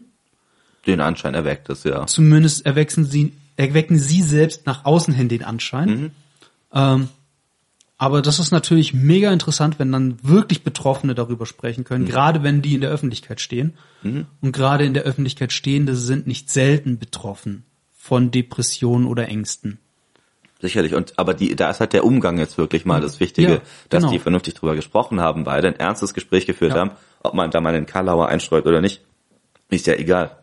Aber sie gehen angemessen damit um. Mhm. Richtig. Und was du in dem Film jetzt zum Beispiel siehst, ist, dass Bill Murray halt darin verfällt und das aber ungefiltert zeigt, was mir als Zuschauer zum, zumindest mal gefällt in der Angemessenheit. Ja. Da wird nicht groß was weichgespült oder so. Das ist der Punkt, genau. Es wird nicht weichgespült, es wird einfach nur gezeigt. Wie gesagt, der Film, der, der zeigt nur, der erklärt nicht.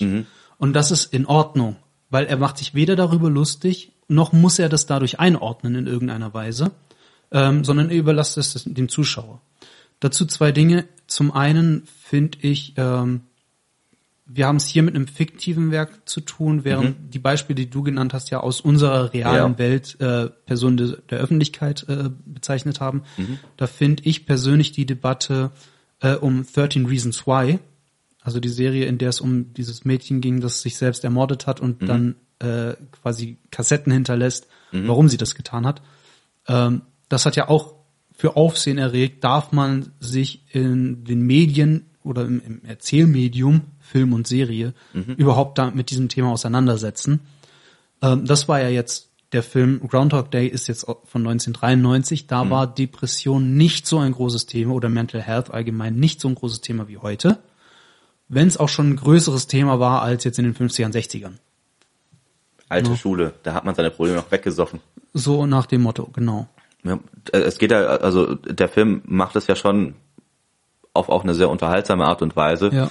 Äh, Gerade um dann eben auch zu zeigen, dass diese vielen Sequenzen ja auch irgendwie absurd sind. Mhm. Also du Ja, gehst ja schon genau. ins Absurdistische, wo du sagst, wenn ich eh keine keinen Effekt habe, keine Ja. nichts bewirken werde, kein Vermächtnis hinterlasse, dann ist doch egal, was ich tue. Dann kann ich Mhm. Genau. besoffen mit den Buddies aus der Bar dann eben mit dem Auto durch die Stadt fahren und Ja. Briefkästen umfahren und auf Bahngleise fahren oder eben Und das war ja noch der Spaß. Ja, klar. Das war ja noch die spaßige. und das hat auch aufreißen, das Murmeltier entführen und Ja, so Geschichten. genau. So für den humoristischen Part. Aber genauso siehst du dann eben auch, wie er sich von dem Turm stürzt, vor den Mhm. äh, Ü-Wagen und sowas stellt.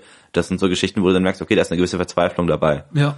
Ähm, Und wie gesagt, äh, ein, Das. einzuordnen nochmal in die 90er, wo ja das Thema sowieso nicht so groß war. Dafür ist der Film halt noch, also da, da würde ich dem Film halt noch mal extra Punkte für geben, dass sie in einer Zeit, in der das gar nicht so ein Thema war, das auch noch so behandelt haben. Dass sie eben das jetzt nicht veralbert haben. durch eine Interpretation in Form von, ja, eigentlich hat das doch gar keine großen Auswirkungen, hast du da halt auch viel von dem vorweggenommen, was sonst eine Einordnung machen Ja, würde, ja. die dann wieder auch Kritik mit sich bringen könnte. Genau. Mhm. Weil du sonst sagen musst, okay, der Film ist dadurch jetzt so variabel auch in seiner Interpretation, Ja. dass es eben verschiedenste Religionsgemeinschaften gibt, dass es Leute aus dem psychologischen Bereich gibt, die den Film sehr unterschiedlich quasi auf ihr eigenes Metier Mhm. Genau. dann eben münzen und dann sagen, okay, das funktioniert in dieser Welt und deswegen finden wir den Film gut. Es gibt wenige Personen, die sagen, ich kann gar nichts damit anfangen, Das weil der das Spannende, ja. ähnlich flexibel ist, wie auch eine Heldenreise zum Beispiel Ja, sein kann. Ähm, was ich dann noch anmerken wollte, ist einmal eine Sache, quasi eine Information vorab, weil wir auch schon mal über Blues Brothers gesprochen haben in einem Mhm. Ja. anderen Film, in dem es einen Schauspieler namens John Belushi gibt, der ein sehr, sehr guter Freund von Bill Murray war Mhm. Ja. und tragischerweise an einer Überdosis gestorben ist, Mhm. was Bill Murray auch in so eine Phase gestürzt hat, in der er dann selber auch zumindest mit buddhistischen Ansätzen sich vertraut gemacht hatte Ja. und dann eben damit, also aus, aus so einer eigenen Lebensphilosophie gemacht hatte, davon auszugehen, dass man mehrere Durchläufe hat, dass das Leben eigentlich deutlich länger geht, in Mhm, Ja, mehreren ja. Durchläufen, die man halt vielleicht nur in, einem anderen, in einer anderen Hülle durchlebt, äh, was ihm dabei geholfen hat, da rauszukommen. Weswegen Das, gerade das der Film auch auf ihn persönlich. Ja. ganz gut zu ihm passt, als, als Schauspieler. Was, was ich gerne noch sagen wollte, ähm, du hast es gerade erwähnt, dass ähm, viele Glaubensgemeinschaften und Psychologen etc., sagen wir mal breit gefächert Wissenschaftler, ähm, aus ihrem Metier was aus dem Film rausziehen können. Was ich spannend finde, man könnte den Film ja auch negativ interpretieren, dass eben diese Suizide ja gar keine Auswirkungen haben, dass es egal ist, dass es durch diese Wiederholungen ähm, eine eine gewisse Egalität bekommt, wodurch jetzt ein, ein, ähm, ein Suizidgefährdeter vielleicht den Schluss fassen könnte, ja, ist ja nicht so schlimm, wenn man das macht. Was ich spannend finde, ist, dass das so gut wie gar nicht passiert. Ja, Also zumindest nicht groß in den Medien aufgegriffen, zumindest habe ich wenig oder ich habe keine Kritik gefunden, dass das äh, so aufgefasst wurde. Und dass es trotz dieser Offenheit, dass es so wohlwollend interpretiert wird, finde ich extrem spannend. Vor allem der Film ist jetzt mittlerweile 30 Jahre alt. Ne? Also es ist ja nicht selten so, dass gerade bei älteren Filmen irgendwann dann so dieser Umschlag kommt, dass die ins Negative interpretiert werden. Ähm, best, schönes Beispiel ist ja auch äh, Frankenstein, äh, wo gerade als die Bücher und Filme rausgekommen sind, ähm, ja, das Monster ist das Monster und heutzutage wird das ja eher umgekehrt interpretiert. Ja, der Mensch ist das Monster und das Monster ist das Opfer. Ähm, das finde ich spannend, dass das bei dem Film hier scheinbar nicht, zumindest in unserer heutigen Zeit, nicht stattfindet. Vielleicht hat sich der Zeitgeist ja gar nicht so sehr gewandelt. Wenn ich so überlege, du merkst ja oft, dass es äh, zum Beispiel alte Serien oder Filme gibt, mit denen du vielleicht auch gar nicht mehr so viel anfangen kannst. Mhm. Ja. Und seit den 90ern hast du viele Dinge, die auch selbstironisch, selbstreferenziell Mhm. funktionieren, sowas wie die Simpsons. Ja, Die kannst du zu großen Teilen heute noch schauen und verstehst, was die Mechanik hinter dem Witz Mhm. Ja, ist ja. oder wie die Welt gesehen wird. Dass es die Personen gibt, die arbeiten müssen, dass irgendwie man aber doch nicht aus dem Trott rauskommt Mhm. und äh, dass es um sie herum ganz viele irgendwie neurotische Menschen gibt, was äh, heute genauso noch funktioniert ja, wenn auch mit deutlich schlechterer Sprach, Sprache Mhm. im Gebrauch ähm, und viel mehr elektronischen Medien, die die Aufmerksamkeitsspanne verringern, aber da funktioniert noch irgendwie was. Wenn ich Ja. hingegen sowas Älteres anschaue, ähm, wie jetzt ich würde sogar zu was Bonanza oder sowas, dann hätte ich eher Schwierigkeiten zu verstehen, wieso manche Leute bestimmte Dinge tun Mhm. und sagen. Ja, äh, Stichwort schlecht gealtert, ne? Also da hätte ich eher ein jüngeres Beispiel mit How I Met Your Mother, bei dem einfach viele Dinge sehr, sehr schlecht gealtert sind in relativ kurzer Zeit. Weil das eben ein Projekt seiner Zeit war. Das passiert vor allem, wenn du so popkulturelle Referenzen verwendest. Ja, nicht mal nur das, äh, auch allgemein. Also Simpsons sind ja sehr allgemeine Charaktere, während bei äh, How I Met Your Mother gerade Barney jetzt nicht so ein stereotypischer Charakter ist, sondern schon ein sehr überzogener stereotypischer Charakter. Äh, und Ted als als die positive Figur dargestellt wird, die er aber gar nicht ist. Klar, Also wenn du den viele- genauer viele- anschaust, Ja, hat der einige Leichen im Keller. richtig, Viel genau. Gepäck. Ja. Äh, das ist schon so. Und, Aber äh, ja, äh, popkulturelle Referenzen sind natürlich schwierig, wenn die Popkultur sich verändert. klar. No, gar keine Frage.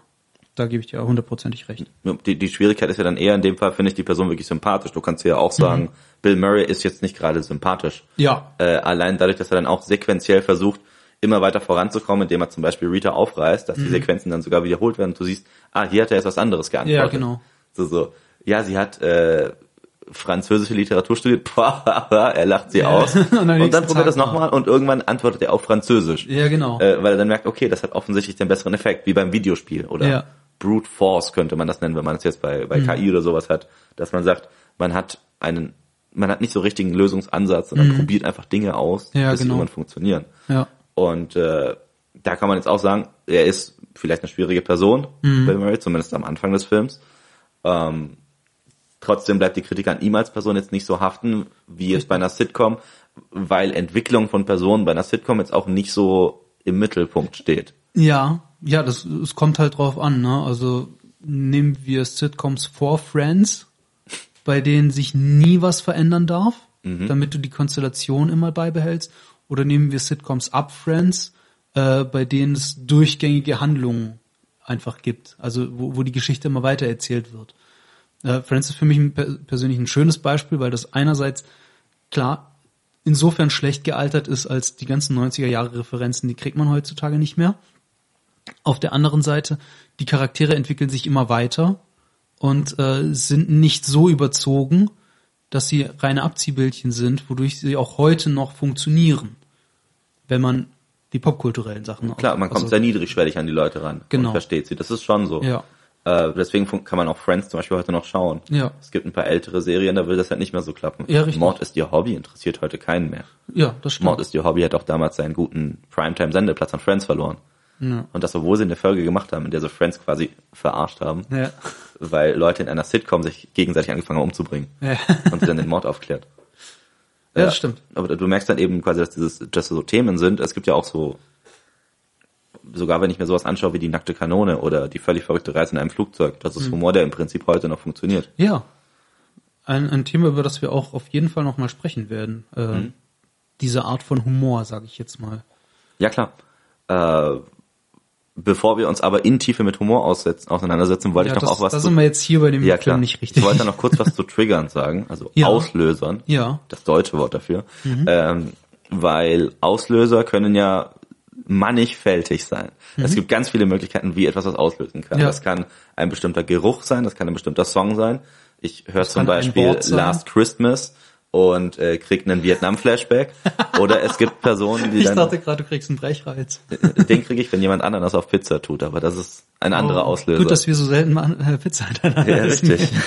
aber das sind solche Dinge, die dann eben passieren. Es gibt da zum Beispiel einen Film äh, von Alfred Hitchcock, Marnie heißt er, aus 1964. Mhm. Da gibt's eine Frau, die kriegt, die hat einen Auslöser, und zwar, wenn jemand rot sagt. Mhm, Das Wort rot. Ja. Was irgendwie krass ist, weil du von außen betrachtet nicht darauf vorbereitet bist. Ja, klar. In vielen Filmen, so wie jetzt hier dann die Warnung im Vorfeld erscheint, wird ja darauf aufmerksam gemacht, es wird ein Thema behandelt, Genau. das kritisch beäugt werden kann. Ja. Und äh, es gab auch solche Diskussionen in den letzten Jahren über zum Beispiel vom Winde verweht, der Mhm. dur durchaus älter ist und eben eine sehr rassistisch geprägte Gesellschaft Ja. äh, als Aufhänger nutzt. Selbstverständlich sind das Themen, die heutzutage nicht mehr so gelebt werden würden. Ja. Doch in, für das Setting des Filmes ist, Ist das, das ist das wichtig, ja. Ja, und klar. äh, Äh, da ist eine wichtige Frage zu sagen, okay, auf welche Dinge mache ich denn aufmerksam? Mhm. Müssen wir darauf aufmerksam machen, dass sich hier in diesem Film eine Person, wenn auch ohne große Konsequenzen, Mhm. selber das Leben nimmt? Muss ich in einem Film darauf aufmerksam machen, dass rassistische Themen behandelt werden? Ja. Es gibt sogar eine Folge von Scrubs, weil wir es von Sitcoms Mhm. hatten, in der JD, äh, Blackfacing. genau, also der Protagonist, sich das Gesicht schwarz anmalt. Was aber zur, zur, zur Nummer da gehört, ist, dass die das ja selber konterkarieren, Ja, weil die ja. zu einer Studentenverbindung gehen und Turk, der schwarze Freund von JD, Mhm. hat sich das Gesicht weiß angemalt. Das heißt, da steht ein Schwarzer Ja, mit einem weißen Gesicht, ein Weißer mit einem schwarzen Gesicht. Die wollten sich einen Spaß erlauben bei der Studentenverbindung. Dummerweise, das ist halt die Pointe dann, muss Turk kurz davor noch weggehen, weil er irgendwas anderes macht. Und dann steht einfach der Weiße mit dem schwarzen Gesicht vor der ja Verbindung voller schwarzer Studenten ja. und kriegt auf die Fresse. Und das ist ja eigentlich die Mechanik dann von der Pointe. Ja. Bei der jeder versteht, warum das so passiert. Das- das weil er sich quasi Punkt, über sie genau. lustig macht. Ohne dass aber in irgendeiner Form jetzt gesagt würde, oh mein Gott, wir machen Witze über Schwarze, weil wir finden, dass sie in irgendeiner Form minderwertiger werden Ja, oder so. und das ist ja ganz eindeutig nicht der Fall. Und trotzdem gibt's gibt's dann äh, irgendwelche, ich sag mal, Intendanten, Mhm. die genau das befürchtet haben und deshalb die Folge rausgeschnitten haben. richtig, die Folge sogar komplett rausgenommen haben Ja. Und nicht mal nur vorher eine Warnung hingemacht haben. Und das finde ich ist ein ganz schwieriges Thema. Bei Community war das dasselbe. Ne? Ja, obwohl es da sogar ein Dunkelelf. War. Also Ja. nicht mal ein wirklich Wo- schwarzer, wo- ja, sondern doch Fantasy-Welt es keinen rassischen Zusammenhang hatte, sondern es schlicht darum geht, diese Wesen sehen so aus. Äh, Äh, und, ethnischen Zusammenhang. genau, und, und Nicht rassischen, weil das ist nicht das ganz Ja. korrekte Wort. Verzeihung, aber Alles da geht es dann darum, dass dann eben äh, sich ein bisschen die Frage für mich auch stellt, wie viel Denkarbeit kann ich denn meinem Zuschauer eigentlich zur Last legen? Mhm. Ja. Gerade so ein Film wie jetzt ähm, täglich grüßt das Murmeltier ist einer, der so flexibel und variabel ist in seiner Geschichte, Mhm. dass ich ihn aus verschiedensten Bereichen für mich selber interpretieren kann und für mich selber was mitnehmen kann. Ja. So wie eine Person sich dann auch äh, andere Geschichten, die vergleichsweise flexibel sind, wie jetzt die Heldenreise bei Star Wars oder so. Ich gucke mir das an und als Kind identifiziere ich mich mit dem Helden und sowas. Alles Ja. cool. Aber ab welchem Moment müsste ich als Regisseur oder Cutter in irgendeiner Form sagen, jetzt muss ich was rauslassen und auf was hinweisen, weil das so eingeordnet werden muss. Ich finde, das ist ein schwieriges Thema. Ich glaube, das ist gar nicht so schwierig. Okay. Ich, ich glaube, also ist jetzt ist jetzt rein rein subjektives äh, Ding. Ich glaube, dass es gut ist bei gerade älteren Filmen, also alles was stand jetzt vielleicht vor 2010 passiert ist, ähm, dass man da einen Hinweis macht. Achtung, hier gibt es diese Themen, wenn das eben Mental Health Themen sind, bei denen manche Leute eben aus, aus dem Nichts raus äh, mit konfrontiert werden. Ähm, wenn Leute, die selber Probleme mit dem Thema haben. Ja, und das ist ja wirklich jetzt, also Depression und Suizid gehören da definitiv dazu. Genauso Vergewaltigung. Ja, solche Themen, die sind, die halt wirklich an der Psyche kratzen und die ganz leicht etwas triggern können oder etwas auslesen können. Ich finde bei solchen Themen vorher darauf hinzuweisen, absolut richtig. Was ich falsch finde, ist diese Sachen rauszunehmen. Also gerade sei es jetzt bei einer Blackfacing-Folge, wo über das Thema Blackfacing auch geredet wird oder wo das, wo das thematisiert wird, äh, die Folge rauszunehmen, finde ich persönlich falsch. Ne, rein subjektiv, wie gesagt. Ähm, weil wenn wir uns nicht mit den Themen auseinandersetzen, dann verschwinden die ja nicht. Ja, dann wird das nur irgendwohin verlagert, wo man weniger gesellschaftliche Kontrolle hat, sage ich jetzt mal. Deshalb finde ich es durchaus gut und wichtig. Genau das Gleiche ähm, auf, auf Disney Plus bei älteren Zeichentrickfilmen wird auch immer vorher darauf hingewiesen, das ist ein Produkt seiner Zeit. Dinge hier drin können rassistisch sein. Nur, dass ihr gewarnt seid, dass es heute entspricht das nicht mehr der Ansicht von Disney oder was auch immer. Finde ich richtig, dass das der Umgang ist. Ich finde es auch nicht, ich fände es jetzt nicht richtig, wenn die reingehen würden und diese Filme verändern würden. Das ist genau das Gleiche. Ich finde es nicht richtig, wenn in einem Kinderbuch äh, äh, Wörter geändert werden. Ich finde es aber richtig, wenn man ein Vorwort reinschreibt in eine Neuauflage, vorsichtig hier pa- tauchen diese Wörter auf und das dann in, in, äh, in Zusammenhang bringt. Meinst du damit zum Beispiel den Neger- oder Südseekönig Genau. aus Pippi Langstrumpf? Genau. Ja, das ist halt interessant, weil ähm, sich für mich da halt schon so ein bisschen die Frage aufdrängt, aufdrängt okay, was muss, worauf muss ich denn da hinweisen und inwiefern kann sich eine Person auch auf einen Film vorbereiten? Ich kann mir Mhm. zum Beispiel, einer meiner Lieblingsfilme ist Das Leben ist schön von 1997, italienischer Film, in dem es um den Holocaust geht. Ja. Oder die Shoah. Ähm, da geht es um ein italienisches Paar, jüdisch, das in Italien aufwächst Mhm. und bei der Besetzung Italiens durch die Nazis am Ende des Zweiten Weltkriegs oder durch die Wehrmacht am Ende des Zweiten Weltkrieges, kommen sie in ein Konzentrationslager Mhm. und äh, während der Film am Anfang noch wie eine sehr seichte Komödie schon fast wirkt, durch das Liebespaar, das zusammenkommt Mhm. Ja. und sie kriegen ein Kind, ist es dann so, dass der komödiantische Effekt dadurch weiter besteht, dass das Kind im KZ erstmal gar nicht versteht, was da passiert Mhm. Ja, ja. und der Papa ihm sagt, ja, wir haben ja einen Wettbewerb und Mhm. wer als letztes nicht gefunden wird von den Wachen, kriegt einen Panzer geschenkt. Ja. Was erstmal absurd wirkt. Natürlich. Aber der Papa sagt es dem Kind, weil das Kind versteht ja kein Deutsch und die deutschen Wachen verstehen nicht, was er auf Italienisch sagt. Er behauptet, er wäre quasi Übersetzer zwischendrin. Mhm. Ja. Und das Krasse ist dann, abgesehen von überragendem Schauspiel von dem Vater, Mhm. dass du dann siehst, wie dieses Kind dann wirklich authentisch spielt, es sei in einem Spiel. Ja. Am Ende des Filmes fährt ein US-amerikanischer Panzer auf das Gelände und das Kind kommt aus seinem Versteck und freut sich, weil es Mhm. Glaubt, es hat Panzer gewonnen. gewonnen hat, ja. Obwohl wenige Momente davor dann eben noch ähm, Leute abgeführt und erschossen wurden. Mhm. Und diese Dramatik in dem Film ist das, was den für mich so interessant macht. Äh, und mir ist klar, dass ich den Film zum Beispiel einem Kind nicht zeigen würde. Ja. Ich fand auch Watership Down als Kind traumatisch. Ähm, aber ich weiß nicht, was ich an dem Film groß im, äh, am Anfang als Hinweis bringen müsste, weil ich mir eigentlich eh schon Gedanken darüber mache, warum ich den Film anschaue.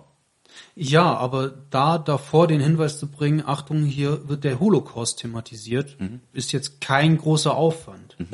Und das ist jetzt kein Ding, wo man sagt, okay, dann, also wer damit nicht auseinander, sich auseinandersetzen möchte, der kann den Film weglassen. Wer den Film sehen will, der kann ihn ja sehen. Aber einfach nur der Hinweis, Achtung, Holocaust, reicht doch schon vollkommen aus. Dann wissen die Leute, worauf sie sich einlassen. Würdest du das dann so sehen, wie man das auf Social Media mit Tags macht? Dass ich sage, folgende Themen werden in diesem Film behandelt? Wäre eigentlich interessant. Weil zu einer Also- Kategorisierung fände ich das auch nützlich. Ja, vor allem, ähm, ich, ich nehme ja auch hin und wieder an Schreibwettbewerben teil. Und da ist es auch üblich, dass man, dass äh, man sagt, ja, bitte gibt uns Content Notes. Also sagt uns, welche Themen, die eventuell jemanden äh, bei jemandem was auslesen könnten, vorkommen. Ja, und da würde dann der Holocaust, genauso wie Vergewaltigung, genauso wie Depressionen, Suizid etc., alles reinspielen. Und das wird dann am Anfang der Geschichte, der Kurzgeschichte, du schreibst kurz genannt, Content Notes sind bla bla bla, und dann weißt du, worauf du dich einlässt. Also ich finde, dass in der heutigen Zeit, in der wir wirklich sensibler geworden sind als Gesellschaft für diese Themen, finde ich es absolut gerechtfertigt zu sagen, ja, lass uns darauf hinweisen. Also ich sehe den praktischen Nutzen auf jeden Fall dahinter, Ja. wenn ich äh, solche Begriffe Mhm. zur Kategorisierung verwende. Ähm, die Frage wäre für mich halt eher, mache ich das dann quasi bei jedem Thema, dass ich auch bei dem Kinderfilm sage, hier taucht ein Regenbogenfisch auf oder so? Ne, also ich finde, Also- ich finde, das, das ist jetzt äh, gesunder Menschenverstand, dem ich jetzt wirklich vielen Menschen absprechen würde. Äh, das gebe ich zu. Aber welchen Trigger soll ein Regenbogenfisch bei einer breiteren Masse? Ich rede jetzt wirklich nicht von Einzelfällen, sondern bei einer breiteren Masse. Ja. wir wissen, es gibt viele Depressive. Wir wissen, dass Holocaust ein Ding ist. Äh, wir wissen auch, dass jetzt ein Regenbogenfisch ähm, nix nix ist, was jetzt bei vielen Leuten irgendwie was auslöst. Ähm, also da finde ich, da muss man gar nicht so eine harte Grenze ziehen, sondern einfach nur, was hältst du für vernünftig? Ähm, erinnert mich so ein bisschen an ähm, Leute, die jetzt, also ich will jetzt die Gender-Debatte nicht zu groß aufbauen, aber als Erwähnung, äh, wenn jetzt Leute ankommen, ja, dann äh, identifiziere ich mich jetzt als Regenbogen. Ja, mach doch, scheiß drauf. Aber wenn, wenn du die Thematik jetzt an sich ins Absurde ziehst, dann gewinnen wir halt alle nichts, weil dann, dann, dann wäre der letzte Schluss zu sagen, ja, bevor jetzt äh, Content Notes oder äh, Triggerwarnungen äh, absurd gemacht werden und wir dann nachher noch spoilern, was da drin vorkommt oder sonst was, äh, dann machen wir es gar nicht, dann haben wir ja auch nichts gewonnen. Ne? Aber in, in einem vernünftigen Maß, und das kann man, glaube ich, den Leuten, die jetzt Streaming-Anbieter äh, oder Streaming-Dienste programmieren, durchaus zurechnen, ähm, dass, dass die dann entsprechende Content-Warnungen oder Inhaltswarnungen rausgeben und einfach nur ein kurzer Hinweis, hey, dieses schwierige Thema wird hier drin vorkommen, dass du dir bewusst bist, finde ich einfach richtig und da braucht man gar nicht so absurd denken, dass jetzt, äh, wie dein Beispiel war, ein Regenbogenfisch auftaucht. Finde ich Quatsch. Bei Kinderfilmen und Serien sollte man noch mehr drauf achten, dass das eingeordnet wird für die Eltern, die das mit den Kindern gucken. Ähm, und einen gewissen Schutz bietet ja auch schon die Altersein äh, Alters ähm, FSK? ja, äh, Empfehlung. So. Natürlich wird in einem Film ab 18 Blut fließen Mhm. oder Sex passieren. Solche Sachen weißt du ja schon vom Vorhinein. Da Mhm. braucht, also in einem Film ab 16, ab 18 brauchen wir jetzt vielleicht nicht ganz so viele Triggerwarnungen wie in Filmen ab 6 oder ab 12. Und damit kann man ja auch noch ein bisschen hantieren. Und ich glaube, dass das einfach von, von Geschichte zu Geschichte die Macher der Geschichten oder die, die das anbieten, äh, sich überlegen sollten, ja, sollte ich das jetzt machen oder nicht? Und da braucht man dann auch keine allgemeine Regel, diese Wörter müssen jetzt verwendet werden oder vor diesen Sachen muss jetzt gewarnt werden. Das ist ein, ja, für mich einfach ein allgemeines, sinniges Ding, äh, dass man sich überlegt, okay, was kommt darin vor? Sollte, sollte ich da irgendwie Leute darauf hinweisen oder nicht? Was stünde in deiner Triggerwarnung zu und täglich grüßt das Murmeltier? Suizid und Depression. Auch, dass ein Tier entführt wird? Dadurch, dass du das Tier an sich nicht leiden siehst und die Entführung schnell vorbei ist, nee, tatsächlich nicht. Okay, was Also, ist mit dem sterbenden Obdachlosen? Mit Suizid hast du den Tod eigentlich schon mit drin. Okay. Da brauchst du nicht noch extra auf andere Tode hinweisen. Okay. Weil äh, die, die Frage, die sich für mich dadurch so aufdrängt, ist so ein bisschen ein, ähm, flapsig ausgedrückt, sind wir sehr verweichlicht, was Medienkonsum angeht, weil ich an vielen Stellen sehe, wie da darauf hingewiesen wird, dass man sich mäßigen sollte in der Ausdruckswahl. Es wird auf Themen aufmerksam gemacht, die vielleicht auch vorher rabiater besprochen wurden. Das kann durchaus sein. Äh, es gibt auch sehr krasse Filme aus den 70er, 80ern oder Ja, sowas. ja. Äh, ich denke gerade an den letzten Tango in Paris. Das ist jetzt kein Film, den ich jetzt der breiten Masse für einen gemütlichen Familienabend empfehlen Ja, würde. ja. Äh, Aber es gibt solche Filme, die ja durchaus krass sind in ihren Darstellungen, auch in ihren Themen, die da behandelt werden. Mhm. In dem Fall ist es, soweit ich mich erinnern kann, sogar eine Vergewaltigung, die da vorkommt. Ähm, Ja. Also ich sag Und, mal, ähm, ich sag mal, was zu den Content Warnings grundlegend dazu kommt, ist Mhm. ja äh, gewisse Filme. Also man man weiß bei manchen Filmen, die jetzt älter sind, Mhm. was darin vorkommt. Ähm, man kann die zeitlich einordnen. Mhm. Ähm, und wenn es halt neuere Filme sind, man müssen die Filmemacher halt gucken, was für Werbung mache ich. Mhm. Welche Zielgruppe habe ich denn eigentlich mit dem Film? Und das ist ja auch noch ein Punkt. Na, wenn ich gar nicht die Zielgruppe, also wenn je nachdem, welche Zielgruppe mein Film hat, äh, darauf ist ja auch abzusehen, welche, welche Content Warnings gebe ich jetzt raus. Und Dinge allgemein wie der Tod, wenn der wichtig ist und wenn der eingeordnet wird und nicht sinnlos ist, äh, in, in dem Fall vom Obdachlosen ist es ja jetzt wirklich was, was, was auslöst in dem, äh, in, in dem Hauptcharakter Ja. und auch was, was uns in uns ausgelöst werden soll. Wir sollen ja auch Mitleid haben mit, mit dem alten Mann. Ähm, ich weiß nicht, ob das jetzt eine Content Warning äh, unbedingt braucht, insbesondere weil der Film, glaube ich, auch ab 12 ist.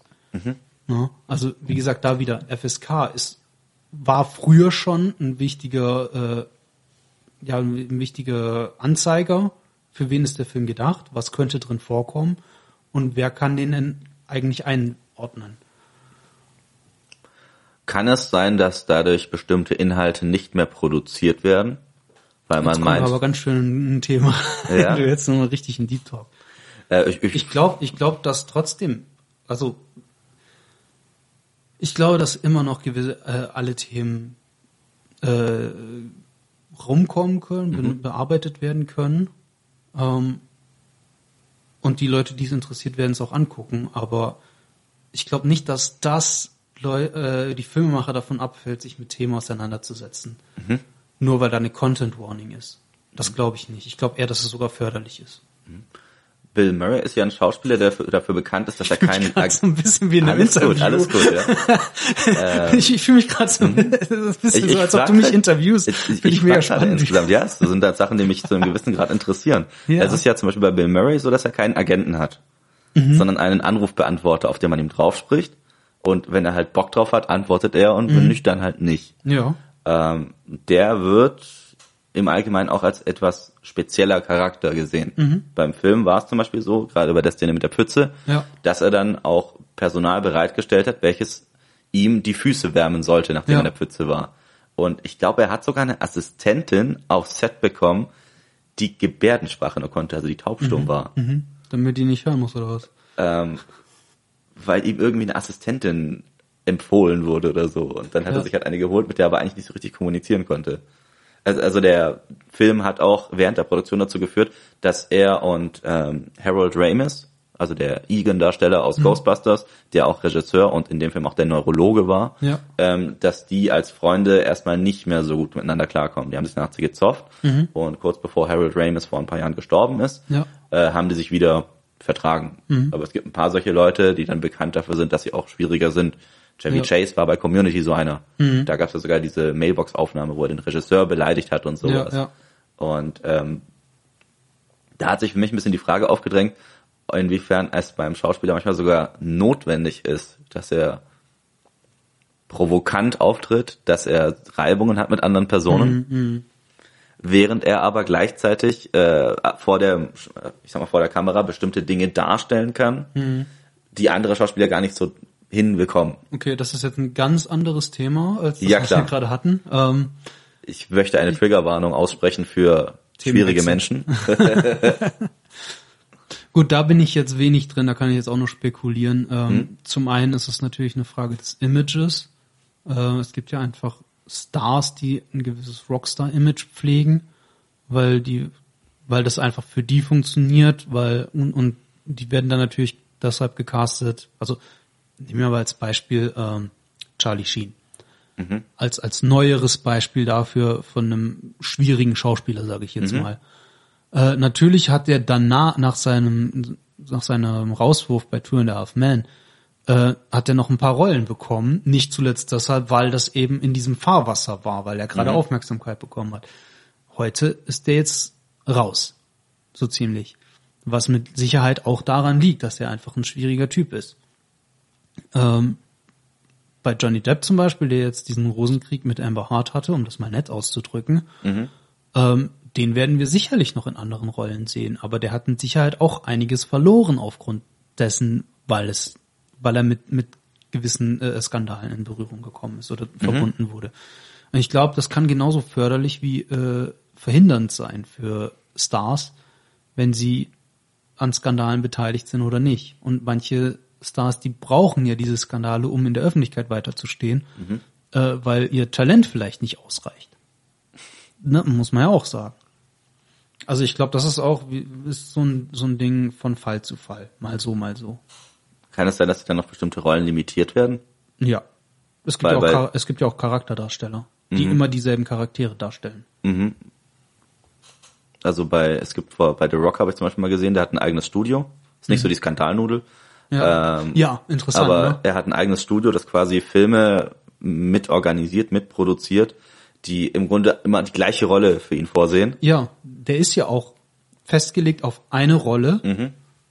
Und äh, bei ihm ist es genau andersrum. Der ist omnipräsent gewesen in den letzten Jahren. Das gab ja fast keinen Film Ja. ohne The Rock. Äh, und gleichzeitig spielt er immer dieselben Charaktere und hat keinerlei Skandale. Ich glaube, das ist einer der nettesten Menschen der Welt. Äh, zumindest wenn du danach gehst. Und gleichzeitig ist er sowas von langweilig geworden, weil er halt immer dieselben Typen spielt. Und es ist ihm, glaube ich, auch wichtig, äh, sein Image als Saubermann zu pflegen. Ja, und er hat einen brutalen Output auch dadurch, weil du musst dich dann ja nicht wochenlang irgendwo einsperren und dich auf eine Rolle vorbereiten. Ja, das ist Beispiel- definitiv kein. Wie das zum Beispiel jetzt in Heath Ledger, der hat sich, glaube ich, einen Monat vor The Dark Knight, äh, hat Ja. er sich, glaube ich, in der Psychiatrie äh, eingesperrt oder einweisen lassen, um dann auch sich auf die Rolle ja diese, vorzubereiten. ähm, ah, wie heißt das? Ähm, Method Acting? Method oder? Acting, danke. Ja, das äh, Jared Leto macht das ja auch. Mhm. Hat er ja auch für Joker gemacht. Äh, Daniel Day-Lewis ist ja so ein ganz berühmter Charakter, der sowas macht. Ähm, das Mhm. Oder in ja schlecht Nicolas Cage. Nicolas Cage spielt immer Nicolas Cage. Not the Beast! Nicolas Cage, das ist, das ist nicht Method Acting, das ist Overacting, was der macht. Und zwar mit Absicht. Und das funktioniert manchmal sehr gut und manchmal gar nicht. Und manchmal sollte der Mann sich daran erinnern, dass er einen Oscar hat. Äh, der Spruch kommt nicht von mir, aber ich fand den sehr, sehr passend. Okay. Ähm, aber ja, wir sind, wir sind jetzt schön aus der Depression rausgekommen. Danke Ja, dafür für deine Fragen. Ja, schon. Also wir haben ja einmal so halt eben diesen emotionalen Ballast, der in dem Film natürlich mitschwingt, äh, Ja. besprochen. Es geht darum, dass er ja auch eine sehr interessante Beziehung zu Rita durch den ganzen Film hindurch hat, Mhm. weil am Anfang wird sie eher so aufgezeigt als das neue naive Mädel. Die steht am Anfang Ja. auch mal kurz vor dem Bluescreen, falls man das damals schon so nannte, also da wo die Wettertafel Ja, angezeigt ja, wird und hat halt einen gleichfarbigen Pulli und dann fummelt sie da ein bisschen rum und wird gezeigt als so ein bisschen die naive Neue, die recht enthusiastisch ist und höflich, aber Mhm. halt, ich sag mal, auf einer ganz anderen Wellenlänge anfangs zumindest ist, als es Aber, aber interessanterweise sehr gut mit so einem Charakter wie Phil umgehen kann. ja. Ne, sie ist ja überhaupt nicht konfrontativ, ähm, lässt sich aber auch nicht von ihm unterbuttern. Ne, sie weiß, wo sie steht. Also da, das ist für mich persönlich, sie ist eine relativ starke weibliche Figur, ne, die aber wenig eigene Agency hat, muss man auch sagen. Ja. also sie hat selber, außer ja, ich will jetzt meinen Job hier richtig machen, hat die relativ wenig aktiv zu tun. Aber sie ist halt ein eine Charakter, sie weiß, wer sie ist, wo sie steht und was sie will. Also und, und sie und Larry, der Kameramann, sind eigentlich so die Personen, die am meisten noch auftreten in dem Film Ja, ja. äh, und haben selber aber eigentlich kaum einen Einfluss darauf, was da Mhm. eigentlich passiert. Ja, die sind halt die äh, Vollcharaktere. Ich glaube, wir hatten das ja schon mal in einer Folge besprochen. Äh, ein Vollcharakter ist jemand, der eine äh, Eigenschaft des, des Protagonisten widerspiegelt und dann entweder gleich spiegelt oder ins Gegenteil verkehrt. Und Larry ist halt der Typ, dem ist alles egal, der ist nicht ehrgeizig, aber er macht seinen Job. Ja. Und sie ist halt, sie ist auch ehrgeizig wie er, aber nicht auf Kosten von anderen. Genau. Okay. Gut. Ich glaube, wir haben dann soweit das Gröbste mal besprochen. Gibt es noch irgendwelche Informationen, wo du sagst, das muss noch unbedingt raus? Hier habe ich irgendwie einen krassen Fact zum Film, den ich raushauen will. Äh, kein krassen Fact. Ich hatte noch überlegt, ob wir über die Musik sprechen wollen, beziehungsweise über den Song I Got You Babe. Okay. äh, ich habe ich hab nicht mal geguckt, was, was ist das für ein Song. Ähm, Das könnten wir, glaube ich, noch kurz machen, dann machen wir auch Feierabend, weil wir sind echt schon wieder ein bisschen lang unterwegs für den Film. Aber äh, war auch ein interessantes Gespräch auf jeden Fall. Ähm, also ein paar Sachen zum, zum Song. Der Song ähm, von Sunny und Cher hat einen Upbeat, ist also eigentlich ein Song, der gute Laune verbreiten soll.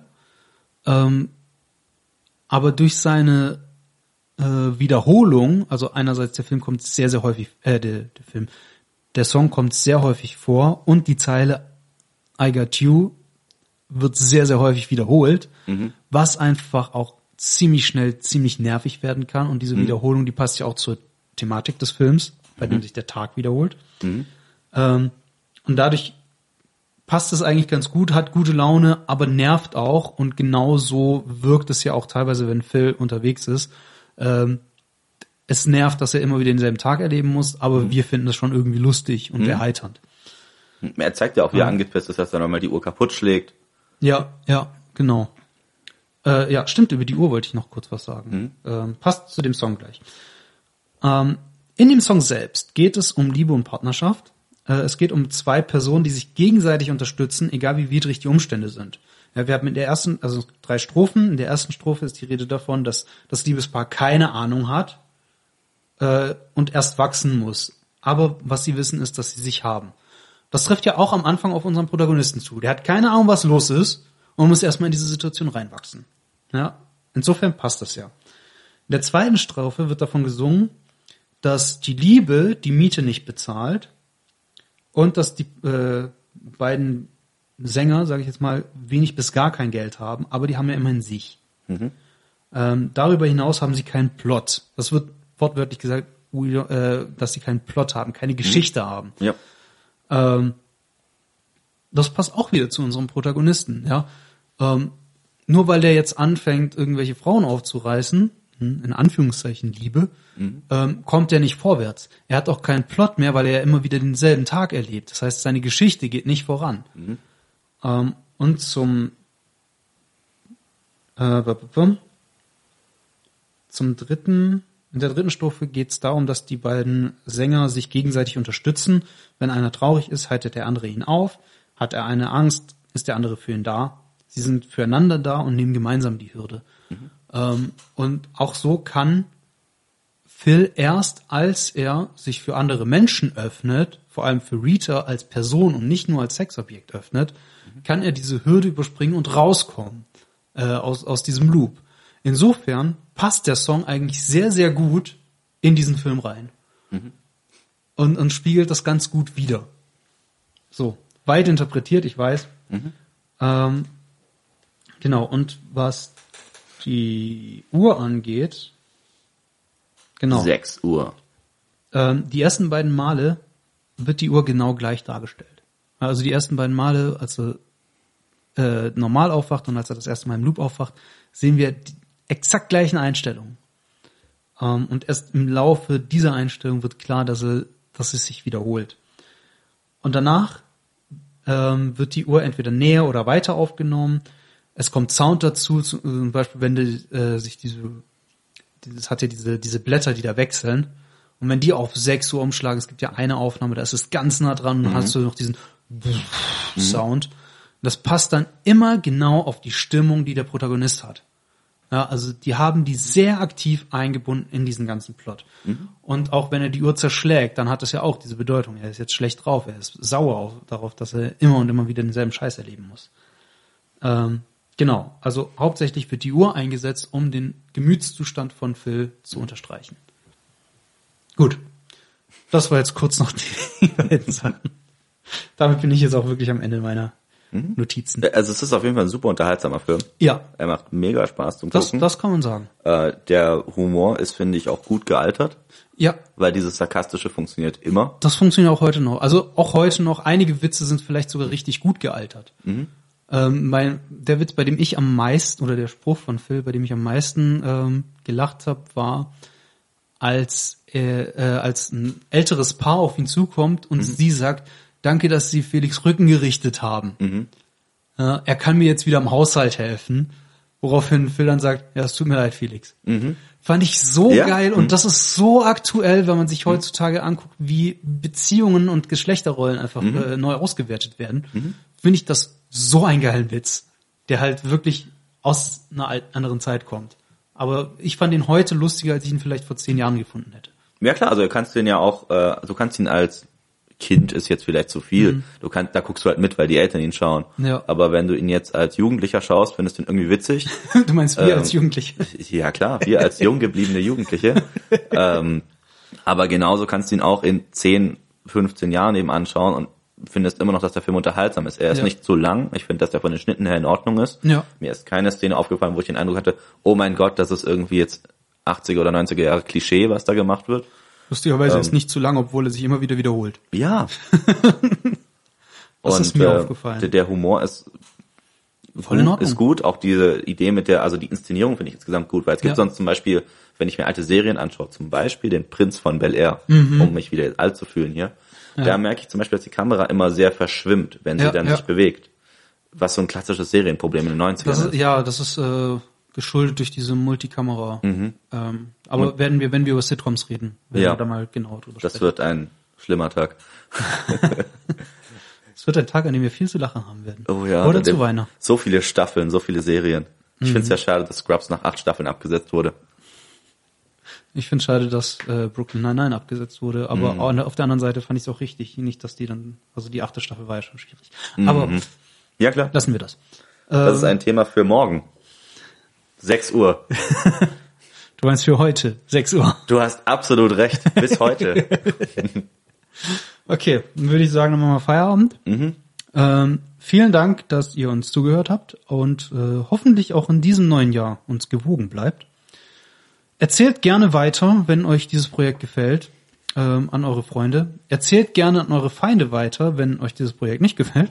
Oder wenn ihr Pizza Hawaii mögt. Dann erzählt's allen weiter. Ja, weil dann habt ihr viele Feinde.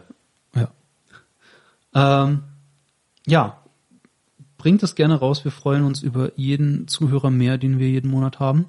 Ähm, ich glaube, wir könnten auch irgendwann mal vielleicht so, so eine Meta-Folge machen, in der wir mal darüber sprechen, wie das Projekt eigentlich so läuft. Falls ihr da draußen, ihr ZuschauerInnen Lust habt, äh, mehr zu erfahren darüber, was sich eigentlich hinter den Kulissen abspielt bei uns, ähm, dann schreibt uns doch einfach. Oder wenn ihr andere Fragen habt, äh, auf onceuponastory.de findet ihr unser Kontaktformular.